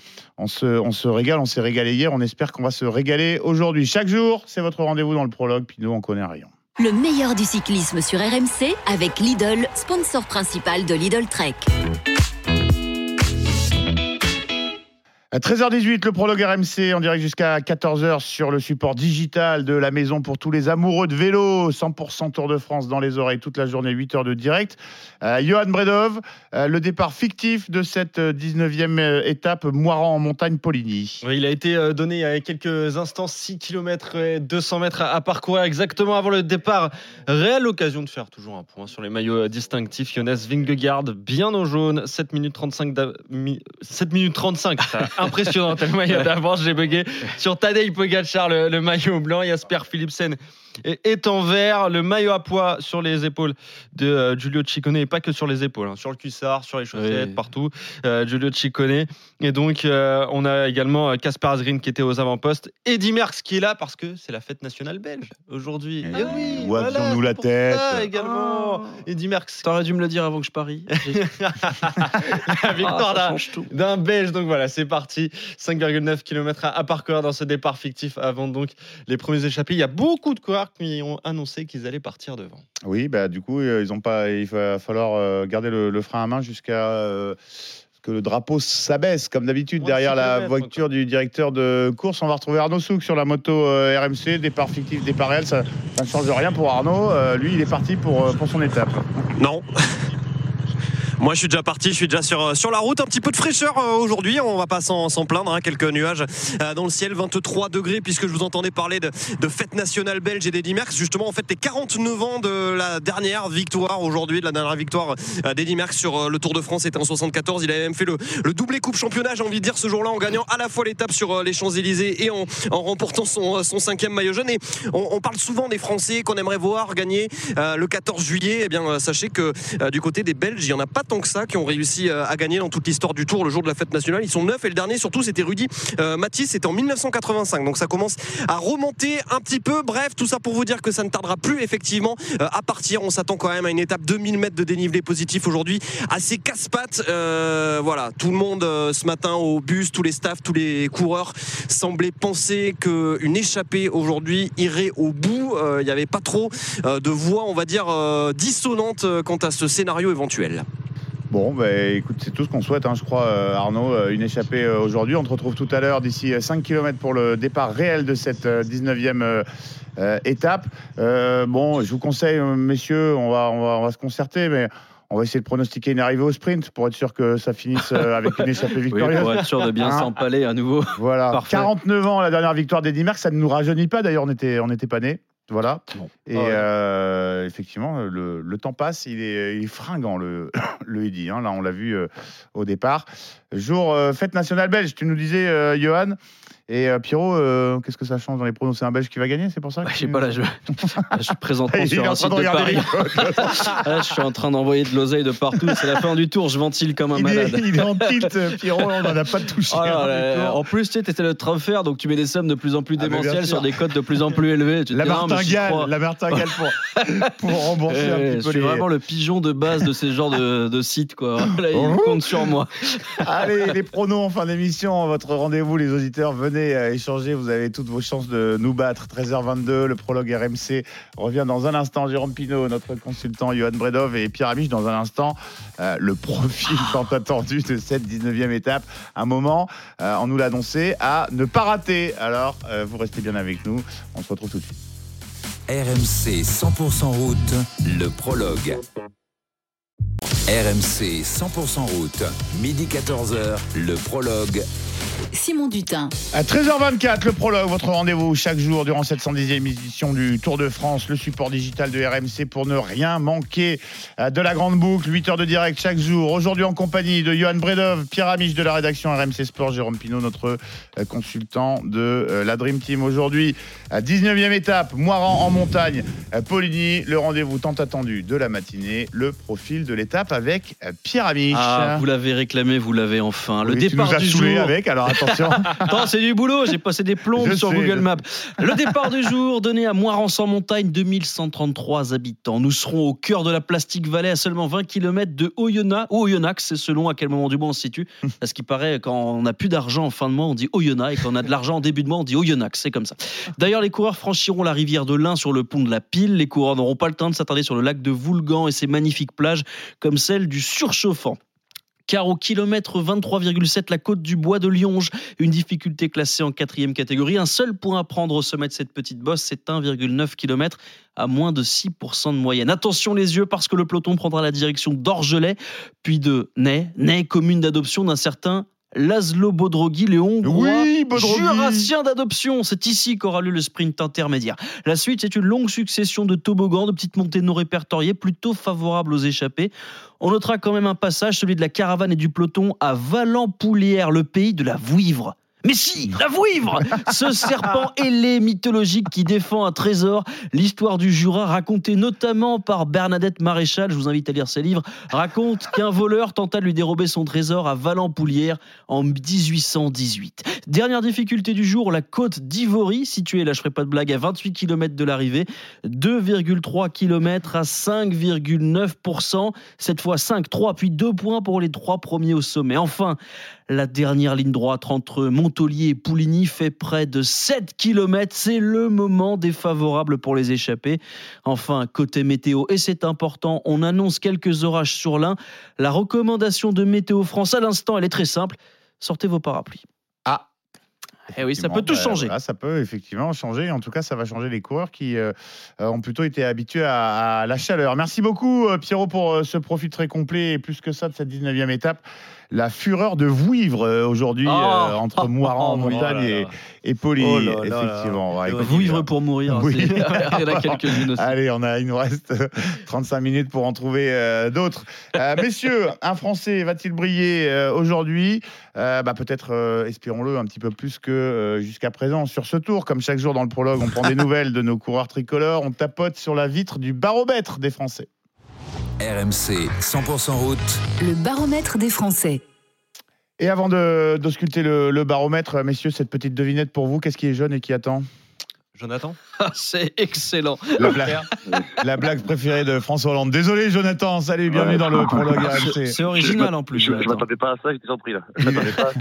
Il en peut plus, Jonathan. Ça fait 450 000 fois qu'on lui fait depuis Oh, euh, le mythique Ah ouais. euh, Ouais, mais petit ça garçon. moment, même, ouais, ça au faisait un moment que je l'avais pas entendu. Ah, je suis désolé. C'est la, fin du tour bientôt pour nous aussi. Excuse-nous, euh, Jonathan. On est ravis de t'accueillir dans le, dans le prologue. Merci d'avoir fait le 32-16 touche euh, 9. Euh, tu viens pour nous parler de, de Junior Alaphilippe, je crois, euh, Jonathan Eh oui, apparemment, oui, j'appelle pour ça. à Apparemment. fait. Non, non, non, mais c'est- pas- le débat c'est là-dessus. C'est toi à qui choisis. Ouais, Julien Alaphilippe, comment On était avec David Ebramati, l'un des euh, directeurs Oui. sportifs de la Quick Step tout à l'heure. Je sais pas si tu as entendu l'interview de David, qui est euh, très fier du travail accompli hier euh, par euh, Alaphilippe pour Et permettre pour empêcher le peloton. T'as t'as apprécié hier Tu t'es régalé? Ouais, bah, c'était fabuleux. Enfin, en plus ça, ça- on- n'en fait pas trop de dire que enfin, ça a vraiment servi quoi. C'est pas du tout quelque chose pour la télé, pour faire un peu l'équipier tout. Non, ça a vraiment vraiment servi. Quand ça se à deux secondes, c'est quelque chose de très important. Quelque chose qu'on fait plus trop, enfin qu'on nous apprend tout petit euh, en minime cadet, faut le faire. Faut faire ça pour protéger les copains, mais chez les pros on le voit très très peu souvent. Et, et hier, c'est une question de respect aussi. Ils aiment pas trop ça qu'on qu'on fasse ça, mais hier ça, ça, ça joue vachement. Donc c'était beau de, de le faire, d'avoir ce réflexe-là, d'y aller, de, de, de, servir un copain, parce que je crois qu'ils sont très copains tous les deux. C'était non non, c'est des petites actions, mais qui sont hyper importantes et c'est très beau, très très beau. C'est super. C'est quand tu parles de respect, Jonathan, je pense que hier, si c'est euh, un autre coureur de l'équipe Quickstep qui fait ça pour commencer, c'est pas la même. Mais quand c'est un champion du monde, bah, tout le monde la ferme parce qu'ils ont le respect, quoi. Exactement. tout- ça change tout en fait quand c'est Julien. Mais c'est ça qu'on aime, voilà, ça qu'on aime à ce mec-là aussi, c'est qu'il il fait des choses que, d'autres ne font pas, et comme il est champion du monde, on le laisse faire, et du coup, c'est pour ça que tout le monde l'aime, et c'est pour ça qu'il a fait du bien au cyclisme depuis tant d'années.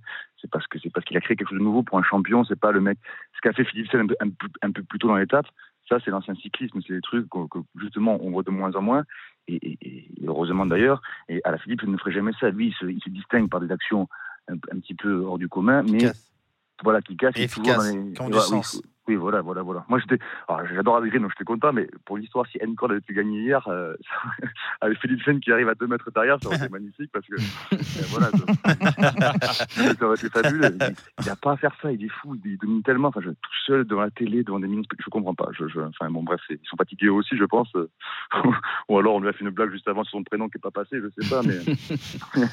mais, mais en, tout- mais en tout- mais en tout- en- en tout cas, ouais, à la, à la Philippe. Alors, par contre, euh, par contre, le problème, c'est que ce qu'il a fait, c'est super, mais ça ne veut pas dire qu'il marche fort non plus. Donc, euh, donc pour aujourd'hui, moi, je suis plutôt pessimiste. Ah, j'allais te poser la question. Oui, pardon. Non, non, mais justement, justement, tu enchaînes. euh, J'allais te demander si tu, si tu pensais que Alaphilippe pouvait jouer la, la gagne aujourd'hui, du coup. Bon, il, sera devant. Enfin bon, après, tout le monde va être devant. Donc, euh, enfin, c'est quasiment sûr qu'il sera devant. Il court très bien. Il, sait très bien faire. Je, je- je le vois devant, évidemment. Mais je pense qu'il y aura toujours quelqu'un de plus fort que lui. Malheureusement, même s'il il dit qu'il a jamais été aussi fort. On, voit, on, voit qu'il a retrouvé un peu, qu'il a retrouvé des, magnifiques jambes. Il est très, très affûté. On, voit qu'il est fort, mais, le niveau cette année est exceptionnel. Et il y aura toujours quelqu'un de plus fort que lui dans l'échappée. Soit un mec plus rapide au sprint, soit quelqu'un qui, partira de plus loin. Enfin, il pourra pas tout contrôler, il sera très marqué. Moi, je vois, moi, mon favori aujourd'hui, c'est Van Der Poel. Pour moi, s'il y a un champion qui gagne aujourd'hui, c'est Van Der Poel. Après, s'il y a une grosse échappée, s'il y a une grosse échappée qui part, et, et après, tout le monde a sa chance. Mais, mais, mais par contre, je, je- il y aura toujours plus fort que lui. Il ne faut pas oublier que son palmarès à la Philippe, il a toujours fait avec des exploits. C'est très rare qu'à la Philippe, il a gagné une course juste parce qu'il a bien couru. À chaque fois, quand il est deux fois champion du monde, les deux titres, il les gagne d'une manière. Enfin, c'est du tableau noir, c'est une tactique magnifique. Mais derrière, il fait des exploits physiques euh, complètement fous. Quand il gagne à la Flèche Wallonne, c'était sa spécialité. C'est quelque chose, c'était le plus fort du monde sur ces, sur ces efforts-là. Maintenant qu'il est fort, mais qu'il est plus au-dessus, et il gagne moins. Et c'est- pas qu'il. Enfin, voilà, c'est juste que lui, il faut qu'il soit plus fort pour gagner euh, à l'AF. Même, à l'époque où il gagnait des fois au sprint, c'est parce qu'il était plus fort. Et puis dès qu'il a perdu 1 ou 2 de, de forme, il y a toujours un mec qui allait plus vite que lui au sprint. Euh, donc, il sera là, il sera, forcément pas loin. Il sait que c'est le dernier jour où il peut briller, mais je, pense qu'il a déjà fait le maximum qu'il pouvait faire sur ce tour et qu'il est, un peu moins fort que- qu'on croit. Voilà. Johan. Euh, C'est marrant que tu paries sur euh, Mathieu Van Der Poel, Jonathan, parce que justement, je trouvais qu'il y avait un parallèle à faire entre les deux Tours de France de Mathieu Van Der Poel et de Julien Alaphilippe, qui sont peut-être euh, un petit peu en dessous de leur meilleur niveau. Euh, Mathieu Van Der Poel, évidemment, mais surtout, ils se sont mués en équipier de, de luxe et équipier avec. euh, bah, une renommée certaine et surtout une efficacité redoutable parce que Mathieu Van Der Poel a emmené les sprints de Jasper Philipsen, mais euh, Julien Alaphilippe hier c'est peut-être son meilleur rôle sur ce Tour de France. Alors, il essaie évidemment d'aller en échapper, mais là, pour l'instant, le meilleur rôle de Mathieu Van Der Poel et de Julien Alaphilippe, bah, c'est d'être euh, des équipiers qui permettent à leurs équipes de, de gagner. Mais je trouve que c'est un peu différent parce que, euh, en fait, Van Der Poel, il est, je, enfin, je crois, enfin, c'est Jérôme qui pourra le, le confirmer, mais il vient en espérant passer le Raskibel, en espérant passer ces bosses-là, et en espérant être maillot jaune les, les deux premiers jours. Finalement, c'est trop dur pour lui, et il est un peu moins en forme que ce qu'il pensait. Même si la semaine d'avant, il fait des numéros toute la semaine d'avant, le tour et tout. Donc, je pense qu'il était très en forme quand même, sauf que c'est trop dur pour lui. Voilà, il, s'est trompé sur le parcours. Et après, il n'y avait rien pour lui. Même s'il avait été dans la forme de sa vie, quelle étape il aurait pu gagner après? Après, ça arrive toujours au sprint, ou alors c'était beaucoup trop dur. Il n'a pas le physique, il n'a pas les qualités physiques de Van Aert, ou même dans la Philippe, l'école, il dépasse pas, il dépassera jamais Van Der Poel. Donc en fait, il s'est trompé, je crois, en arrivant, il s'est trompé sur les deux premières étapes. Il se pensait soit plus fort que ça, soit que c'était plus pour lui. Il est passé à côté. Derrière le tour, il n'y avait rien pour lui. Donc après, il se transforme en équipier parce que finalement, ben, il est exceptionnel. Euh, Philippe Sell était beaucoup plus fort, mais je, je pense que si Van Der Poel n'est pas là, c'est pas sûr qu'il en gagne 4. Il en gagne peut-être que deux ou trois. Ah, on l'a, on l'a souligné effectivement euh, à de nombreuses reprises en, en début de tour, même si Philipsen a, a montré euh, qu'il il pouvait gagner également euh, sans Van Der Poel euh, le jour où Van Der Poel avait été dispensé d'assurer euh, le train. Merci beaucoup Jonathan d'être euh, venu dans le prologue, d'avoir fait le, le juste 32 un 16 rapidement. Ouais. Très rapidement ou j'ai pas le temps? Non, j'ai pas le temps. Ah bah regarde, je te, je te tu, tu l'as pris, vas-y, je, je t'en prie rapidement. Pardon. Non, non, non, j'étais très content de passer après, après Pierre Amiche parce que je, ça fait quelque temps, j'aime tous les sports et ça fait quelque temps, 10 ans que je me suis mis au rugby. Il me fait aimer encore plus le rugby maintenant, j'adore ses chroniques, donc voilà, je suis très content de passer derrière lui. que- Il est pas mal, c'est vrai, il est pas mal. Mais merci beaucoup, Jonathan. Merci beaucoup. Je suis très ému. Voilà, Merci. c'est cool. Ah non, c'est super, enfin, c'est toujours des enfin, J'adore le ton et puis ça, nous, ça fait progresser dans les sports qu'on connaît pas, donc euh, voilà. Immense Bravo. Pierre Amiche, euh, pédagogue, Exactement. euh, une des plus belles plumes de, de RMC Sport, effectivement. Des plus beaux pigeons Euh, aussi. oui, alors, ouais, ouais, apparemment. il aime bien, euh, les- les bookmakers l'adorent également, euh, autant que les auditeurs.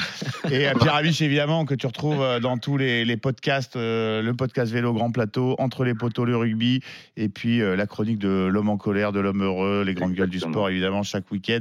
Immense Pierre Amiche, merci pour l'hommage, je te laisse. euh, merci Jonathan, c'est- je suis très ému. Euh, Je Ah ne non, trouve mais- pas beaucoup mes mots parce que c'est rare en fait d'être confronté aux auditeurs euh, qui, qui me parlent de mon travail. Donc merci beaucoup, c'est cool. Mais voilà, parfait. Et excellent, euh, excellent Jonathan, excellent auditeur et euh, bah, dans la dans la veine, hein, dans la lignée des auditeurs qui euh, qui partagent avec nous leur passion du, du vélo dans le prologue, dans roue libre et puis euh, avec euh, toute la bande de Christophe Cessieux, Intégral Tour et, et l'After Tour. Merci beaucoup Jonathan et à bientôt sur l'antenne de RMC. Nous on file sur la route du Tour, on va retrouver Arnaud Souk euh, juste après avoir remercié notre partenaire. Le meilleur du cyclisme sur RMC avec Lidl, sponsor principal de Lidl Trek. Eh oui, on est là, on a un producteur pour ça qui tire le frein à main, le billboard, comme on dit chez nous. Arnaud Souk, désolé, euh, le billboard euh, nous a interrompu, hein, mais bon, tu, tu connais la. J'espère que j'en ai un moi aussi. Hein, Il y a un billboard Arnaud Souk, on est en négociation, on est en négociation, on fait monter les prix, euh, Arnaud. Ouais, ouais, ça, ça va, ça va, ça va scorer. génial. Le départ réel qui a été donné de cette 19e Bon. étape il y a un instant.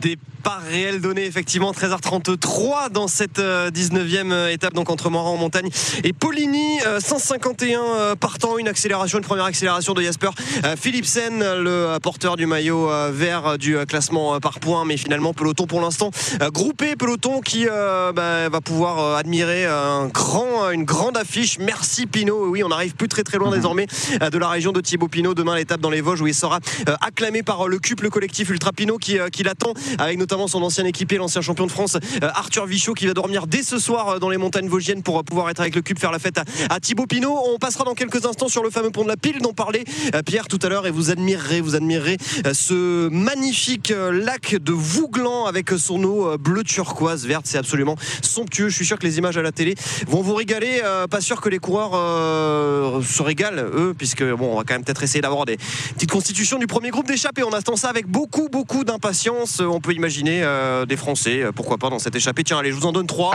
à la Philippe Turgis Cosnefroy c'est c'est un peu- c'est pas c'est pas une, une info c'est juste un pari Non, c'est juste un pari, méfie-toi parce que dès que ça porte le, le label prologue, c'est euh, un fiasco absolu. Hein, Arnaud, donc, euh, en Bon, bah, tu viens de condamner trois coureurs. voilà, Oh, merci. t'inquiète dans l'intégrale aussi c'est un fiasco Ah absolu bon, hein. bon, ben voilà. on est tous en négatif à part Christophe Cessieux donc Une grande euh, équipe. Oh, quel sérieux, accent. c'est sûr, il est en positif. Non, ça va pas du tout. Non, mais c'est parce il qu'il a volé un coureur à un autre. donc Il reste trois jours, il reste trois jours pour que ça se, pour que ça se règle. Euh, Arnaud, si tu vois une vouivre, euh, pas de panique, hein, c'est, euh, c'est normal. Tu nous, tu nous préviens évidemment. c'est le régional de l'étape. mais ça existe vraiment ça?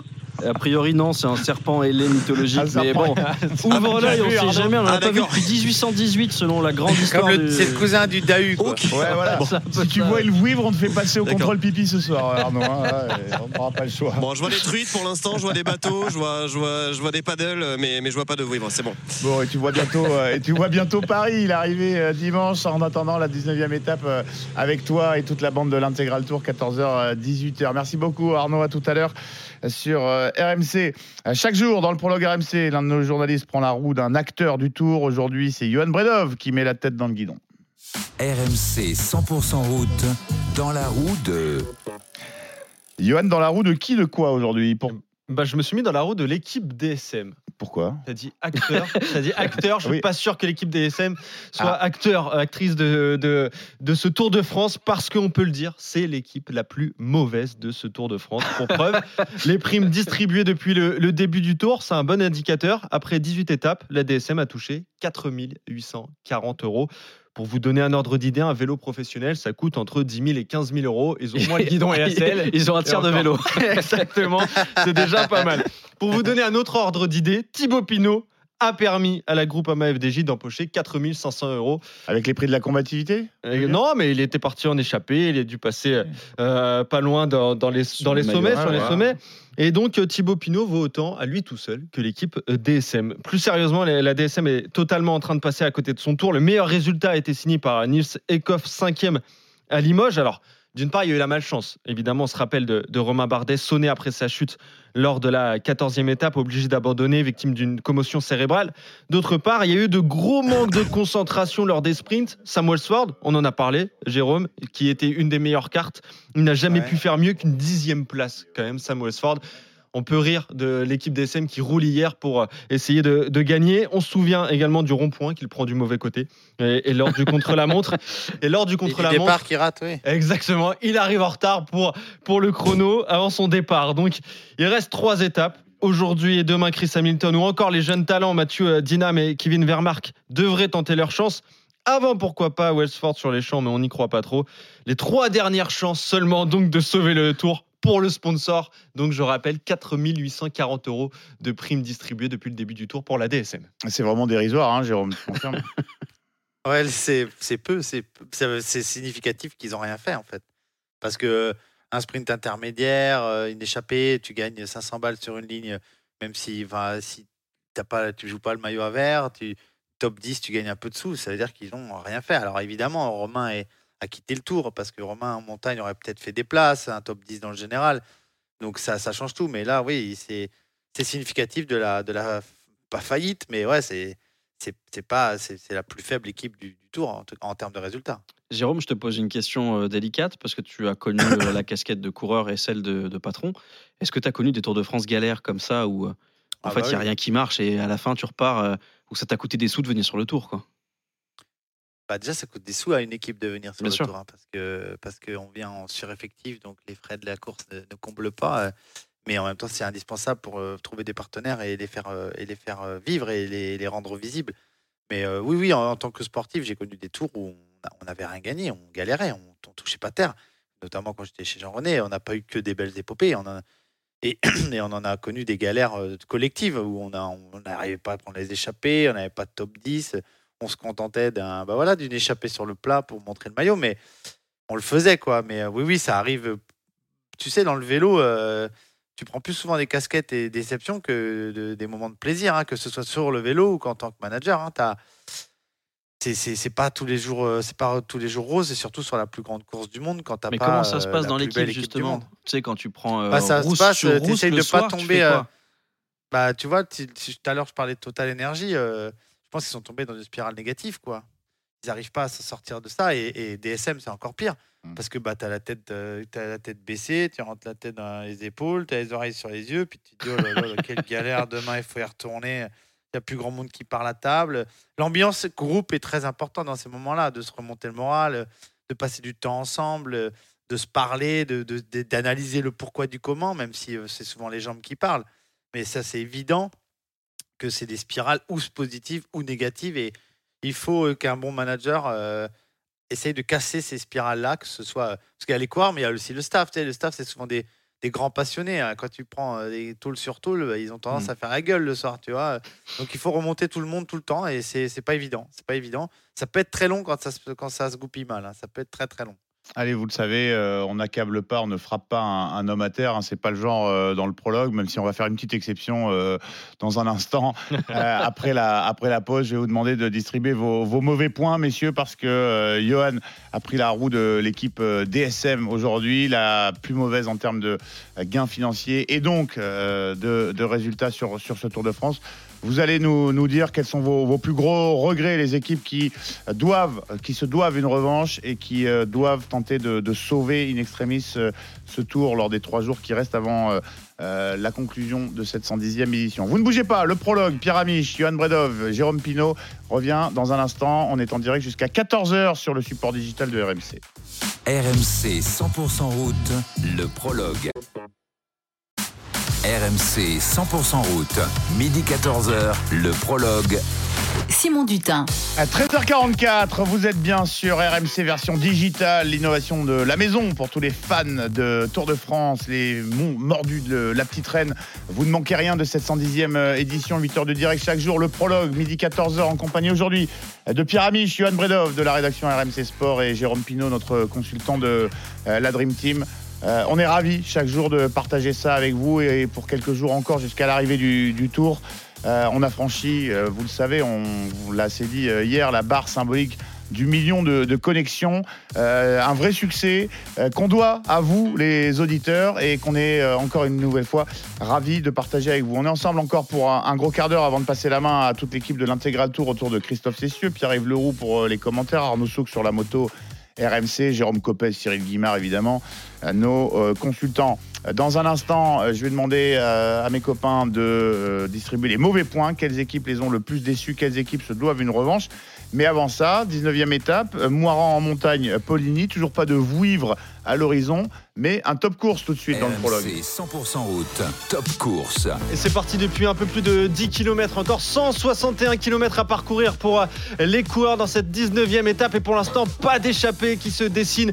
Énormément d'attaquants. On a vu euh, notamment Victor Kampenarts qui est euh, parti à, à l'avant, lui qui était déjà à l'avant euh, hier. Mais voilà, un groupe qui essaye de, de se former, mais ça roule tellement fort dans cette partie-là où on monte. On est à 35 km/h. C'est un petit peu accidenté, évidemment, une étape qui euh, promet du lourd pour les euh, baroudeurs et les costauds de ce peloton. Énormément de coureurs là. Je vois une trentaine de coureurs qui essayent de, de sortir. Donc ça se dessine pas encore. Il reste 160 km à parcourir. Jérôme, c'est déjà le bazar.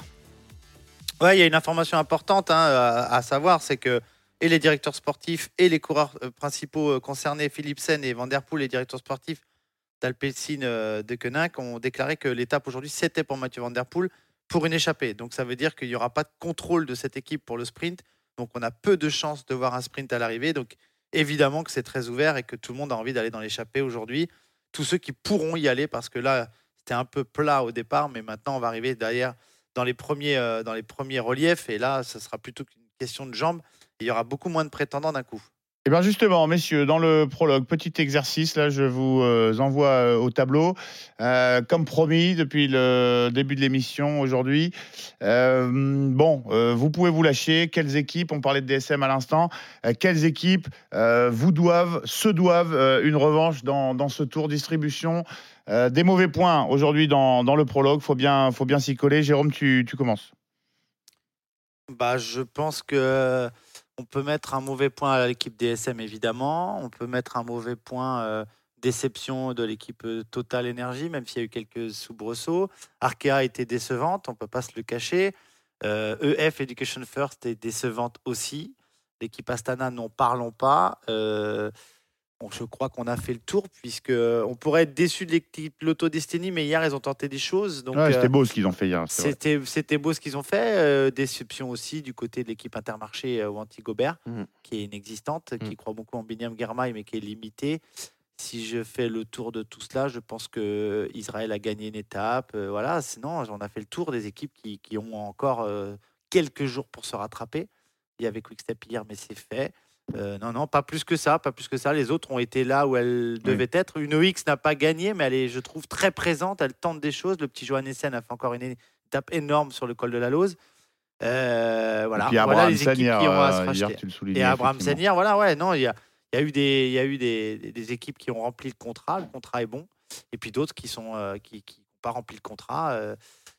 Euh, et, malheureusement, je pense que ça va aller comme ça jusqu'à la fin du tour. Pierrot, j'imagine que tu es d'accord avec toutes les équipes qu'a cité Jérôme. Toi, il y en a une sur laquelle tu veux, tu veux cogner plus fort? Non, mais je vais. Enfin, oui et non. Oui. Il y a- a- Allez, on se oui, fait un petit peu. Alors, non, mais en fait, je, je distingue euh, trois types d'équipes qui ont déçu. Il y a celles qui ont déçu, mais malgré elles, parce qu'elles ont perdu leur leader. Euh, bah, c'est le cas par exemple pour Education First qui a perdu Richard Carapace, c'est le cas pour la Movistar qui a perdu euh, Henrik Mas. Et ils n'avaient pas les moyens de Ah se oui, réinventer. Movistar, pardon. Ouais, la, la Movistar, les pauvres, ils sont plus que 4. c'est Ils ont beaucoup dur. tenté avec Jorgensen, qui est un, un- un de mes poulains, j'avoue. mais bon. Jorgensen et le petit euh, Gue- euh, Guerrero, Guerrero, hein, qui a été ouais, aussi ouais, euh, en fait, Pedrero, on les a vus plus que Voilà, certaines autres équipes. hein. Je- je- euh, on peut les, le- ils ils sont décevants un peu malgré, malgré eux. Il y a ceux qui, sont, euh, qui, qui- qui ont sauvé leur bilan grâce à un homme. Euh, c'est le cas pour AG2R. Parce que derrière Félix Gall, malheureusement, il n'y a pas grand monde. Euh, je sais que c'est un peu cruel, mais Ben O'Connor est passé à côté. Clément Berthet a longtemps été parmi les premiers Français, mais, mais finalement, c'est un peu une surprise. Et puis surtout, que ce soit Cosnefroy, Paré Peintre et dans une moindre mesure Nance Peters, ils ont finalement été trop peu offensifs et, et c'est une petite déception. Et puis après, il y a la catégorie des équipes qui n'ont pas fait grand-chose. Euh, et là, je mets Arkea dedans parce que Arkea n'existe pas au classement général. Arkea n'a pas beaucoup existé sur les étapes de baroudeur. Dans les étapes de montagne, ils ont été régulièrement battus, voire inexistants. Et je pense qu'à l'issue du tour, ils vont être très déçus. Et puis, il y a quand même, on est obligé d'en parler, la Groupama FDJ, zéro victoire Ouais, d'étape ouais, J'ai failli en qui, qui a- qui avait euh, ambitionné des choses immenses hein, avec un podium, euh, en tout cas c'était l'objectif, on le répète quasiment tous les jours, de David Godu. Aujourd'hui, ils vont se contenter d'un top 10, d'une victoire par équipe sur l'étape la plus difficile du tour, euh, à savoir euh, il y a deux jours. Voilà, je ne suis pas sûr que Marc Madiot reparte pleinement satisfait de ce Tour de France-là. Et en même temps, euh, bon, c'est toujours facile d'accabler que ce soit euh, la, la Groupama FDJ Arkea ou toutes les Ouais, équipes non, présentes ouais. sur le, le Tour. On va dire que celle qui m'a le plus déçu, clairement, c'est Arkea. Johan Ouais, c'est vrai que la, la FDJ, il fallait en parler, c'était évident, les objectifs étaient immenses, trop élevés, certainement. Euh, après, on attend demain également, parce que C'est le, c'est le Thibaudet Ah oui, c'est le Thibaudet, c'est le Thibaut Time. Donc évidemment, on, on attend ça, mais, mais c'est vrai qu'il est, il est très triste. D'ailleurs, je regardais, j'ai le classement des, des, bah, des gratifications, des, des primes. La Groupama, c'est la troisième pire équipe. En fait. Ouais. Et ça veut dire énormément de choses. La Movistar est, est juste derrière avec 13 940 euros. Ah, mais de- concernant cette équipe-là, euh, Johan, c'est la grosse différence. Il faut voir les prix après le classement général, après Ouais, l'arrivée du tour. Après, Parce oui. que là, pour l'instant, il n'y a pas comptabilisé les classements généraux. Et avec David Godu, ça va changer quand même. Ouais, mais Et- ça te dit aussi qui- je sais pas. bah, le, comment ils ont pesé sur la course jusqu'à maintenant. Ah oui, non, Après, il y aura, fait, il y aura le fait. classement général avec euh, David Godu, mais une dixième place, de toute façon, c'est pas assez pour, pour David Godu. Alors que oui, tu m'as Tiens, fait tiens, signe. tiens, oui Mais oui, je, voilà je suis obligé de me couper, Jérôme, parce que Peter Sagan est à l'attaque. Et voilà. On l'a vu sur le tour. Regarde Jérôme, on le voit, prends des photos, ça va durer 10 minutes. Prends des photos, Jérôme, regarde, il est là. Allez, Il a franchement, la claque. Non, mais voilà, Peter Sagan. Mais c'est vrai que la, la Total Énergie, bon, il y a eu euh, Mathieu Burgodeau quand même qui a, qui a pas crevé l'é- l'écran, mais qui a fait euh, deux podiums, il, il me semble, qui a été euh, placé. Pierre Latour Ah, il reste deux belles Dôme. étapes pour lui. Deux belles étapes pour lui. Donc il peut Ouais, en euh, plus. essayer de faire quelque chose. En plus, voilà, mais c'est vrai qu'il y a énormément d'équipes. Astana, c'est c'est pareil. Bon, ils ont perdu Marc Cavendish, mais derrière, on- n'a pas vu euh, grand monde. Il y a des coureurs qui me déçoivent, comme chez EF, par exemple, un, un Alberto Bettiol, qui aurait peut-être dû partir hier, parce que Bettiol, c'est de la trempe d'Asgreen, en fait. Il est Ah, capable mais en de- fait, derrière de rouler Paulès, derrière Paulès, à IF, il n'y a personne. Ouais, C'est le Tu, désert. hein. tu prends Amador, il, il a essayé de se montrer, mais trop limité. Bettiol, il a rien fait. Magnus Kort Nielsen, qui est un de mes chouchous, il a rien fait. Décevant. Nelson. Paulès, il s'est râpé la tronche pendant deux semaines. Il est complètement sur la jante et on peut pas lui reprocher. Et puis Rigoberto Urán, euh, bah, il a 36 barreaux. Il est loin, loin de son niveau. Chavez. Bon, j'espère que tu as pris des photos, Jérôme. C'est terminé hein, pour Peter Sagan. C'était rapide, mais bon, il s'est montré, quoi. Voilà. Bon, eh ben, Sagan a essayé. euh, messieurs, on l'a compris, hein, les déceptions, euh, elles sont nombreuses. Ouais, Il y, a- il y a plus de perdants que de vainqueurs. Elles sont partagées, effectivement, ah Ah bah, bah oui, comme, oui. comme souvent, effectivement. Euh, messieurs, il nous reste 7 minutes dans le prologue. Et avant de passer au traditionnel pronostic individuel, je vous ai demandé de vous livrer un petit, un petit jeu, ce que les plus jeunes appellent le, le Fantasy Tour de France. Euh, vous me composez chacun euh, votre échappée de rêve, là. qui et combien de coureurs, quel coureur et combien vous mettriez dans une échappée si vous voulez, que, si vous voulez battre le peloton aujourd'hui, Pierrot Alors moi, j'avais pas compris le jeu. en fait, moi, j'ai fait ceux dont je pensais qu'ils allaient être présents dans l'échappée du Ah, jour. d'accord. Donc c'est pas les meilleurs, mais c'est ceux. En, euh, voilà, je les ai, je les ai. Allez, un bah, petit ticker à côté. Euh, j'ai parié sur Simon Guglielmi, Olivier Legac et Yves Lampart euh, dans un premier temps. J'espère avoir Tony Galopin parce que les chances qu'il a aussi de se montrer sur le dernier Tour de France de sa carrière sont maigres. Et et cette étape-là pourrait lui correspondre, même si ça semble un peu dur. J'espère voir Benoît Cosnefroy un petit peu, non, pas dans une attaque euh, complètement suicide comme il a pu faire en première semaine. J'espère aussi voir Edval Boissonhagen ou Anthony Turgis. Et le problème, c'est qu'Edval Boissonhagen a déjà tenté sa chance un peu plus tôt dans l'étape. Puis le dernier, on vient d'en parler, c'est Alberto Bettiol et de, de Education First que j'espérais voir, voir dans l'échappée. Et puis un, un nom, un mot, un nom qu'on n'a pas du tout cité. Et, et je vous avoue que j'ai mis mon PEL dessus, euh, un peu excité au départ de l'étape. C'est Rémi Cavagna, parce que le français euh, fait partie de ce type de coureur à la fois suffisamment bon en- sur le plat pour exister et capable d'aller vite au sprint. Et je me dis, je sais pas, j'ai une vision. Oui. Et je sens que Rémi Cavagna peut le on les aime, tes visions, euh, Pierrot. Jérôme, euh, ton groupe de rêve Alors là, moi, cet après-midi. Ils sont 1, 2, 3, 4, 5, 6, 7, 8, 9, 10. Allez, 10. Et là, je te mets Mohoric, Madouas, Alaphilippe, Neylands, Van Der Poel, Trentin, Burgodo, Politz, Katowski et Galopin. Voilà, c'est la Dream Team. hein, euh, C'est pas gars. mal, on en a un en commun. Je suis, je suis hyper fier, Jérôme, j'ai l'impression d'avoir visé juste. Ouais, ça m'étonne que t'aies pas mis Matej Mohoric quand même. Non, mais en fait, j'avais pas compris le jeu, c'est juste ça. J'ai fait, un- j'ai fait un hors-sujet, comme on dit parfois au bac. Voilà, zéro. Ah, quand même, un Le point. début de course. Le début de course a tendance à me donner raison, parce que j'ai vu euh, parmi ces 10-là, au au moins 5 ont déjà essayé. Donc, euh, Ouais. ça veut dire qu'ils ont les cannes et qu'ils veulent le faire. Euh, Johan, avant d'accueillir un auditeur qui s'est livré au, au petit jeu, je crois que lui, à la différence de Pierrot, il a compris la règle. Moi, j'ai On mis, espère, en tout cas. Assassiné, quoi. j'ai mis Matej Moric comme euh, Jérôme. J'ai mis Alberto Bettiol aussi qu'on a qu'on n'a pas vu. Kurt Nielsen parce que euh, j'ai envie de le voir. Kurt Nielsen dans, dans les échappées. J'ai mis euh, Nils Politz qui a annoncé qu'il allait euh, partir en, en échappée euh, aujourd'hui. Politz, très gros rouleur. Jasper Stuyven aussi qu'on a peu vu. Et après, j'ai mis euh, quatre Français avec Rémi Cavagna, Julien Alaphilippe, euh, Turgis et Burgodo parce que Burgodo, il est capable de gagner. Et j'ai envie que qu'il aille chercher une belle victoire, Mathieu Burgodo. Ouais, puis je pense qu'il y a un truc qu'il faut pas oublier, les mecs, c'est que tous ces coureurs qui se disent, ouais, mais il y a aussi demain.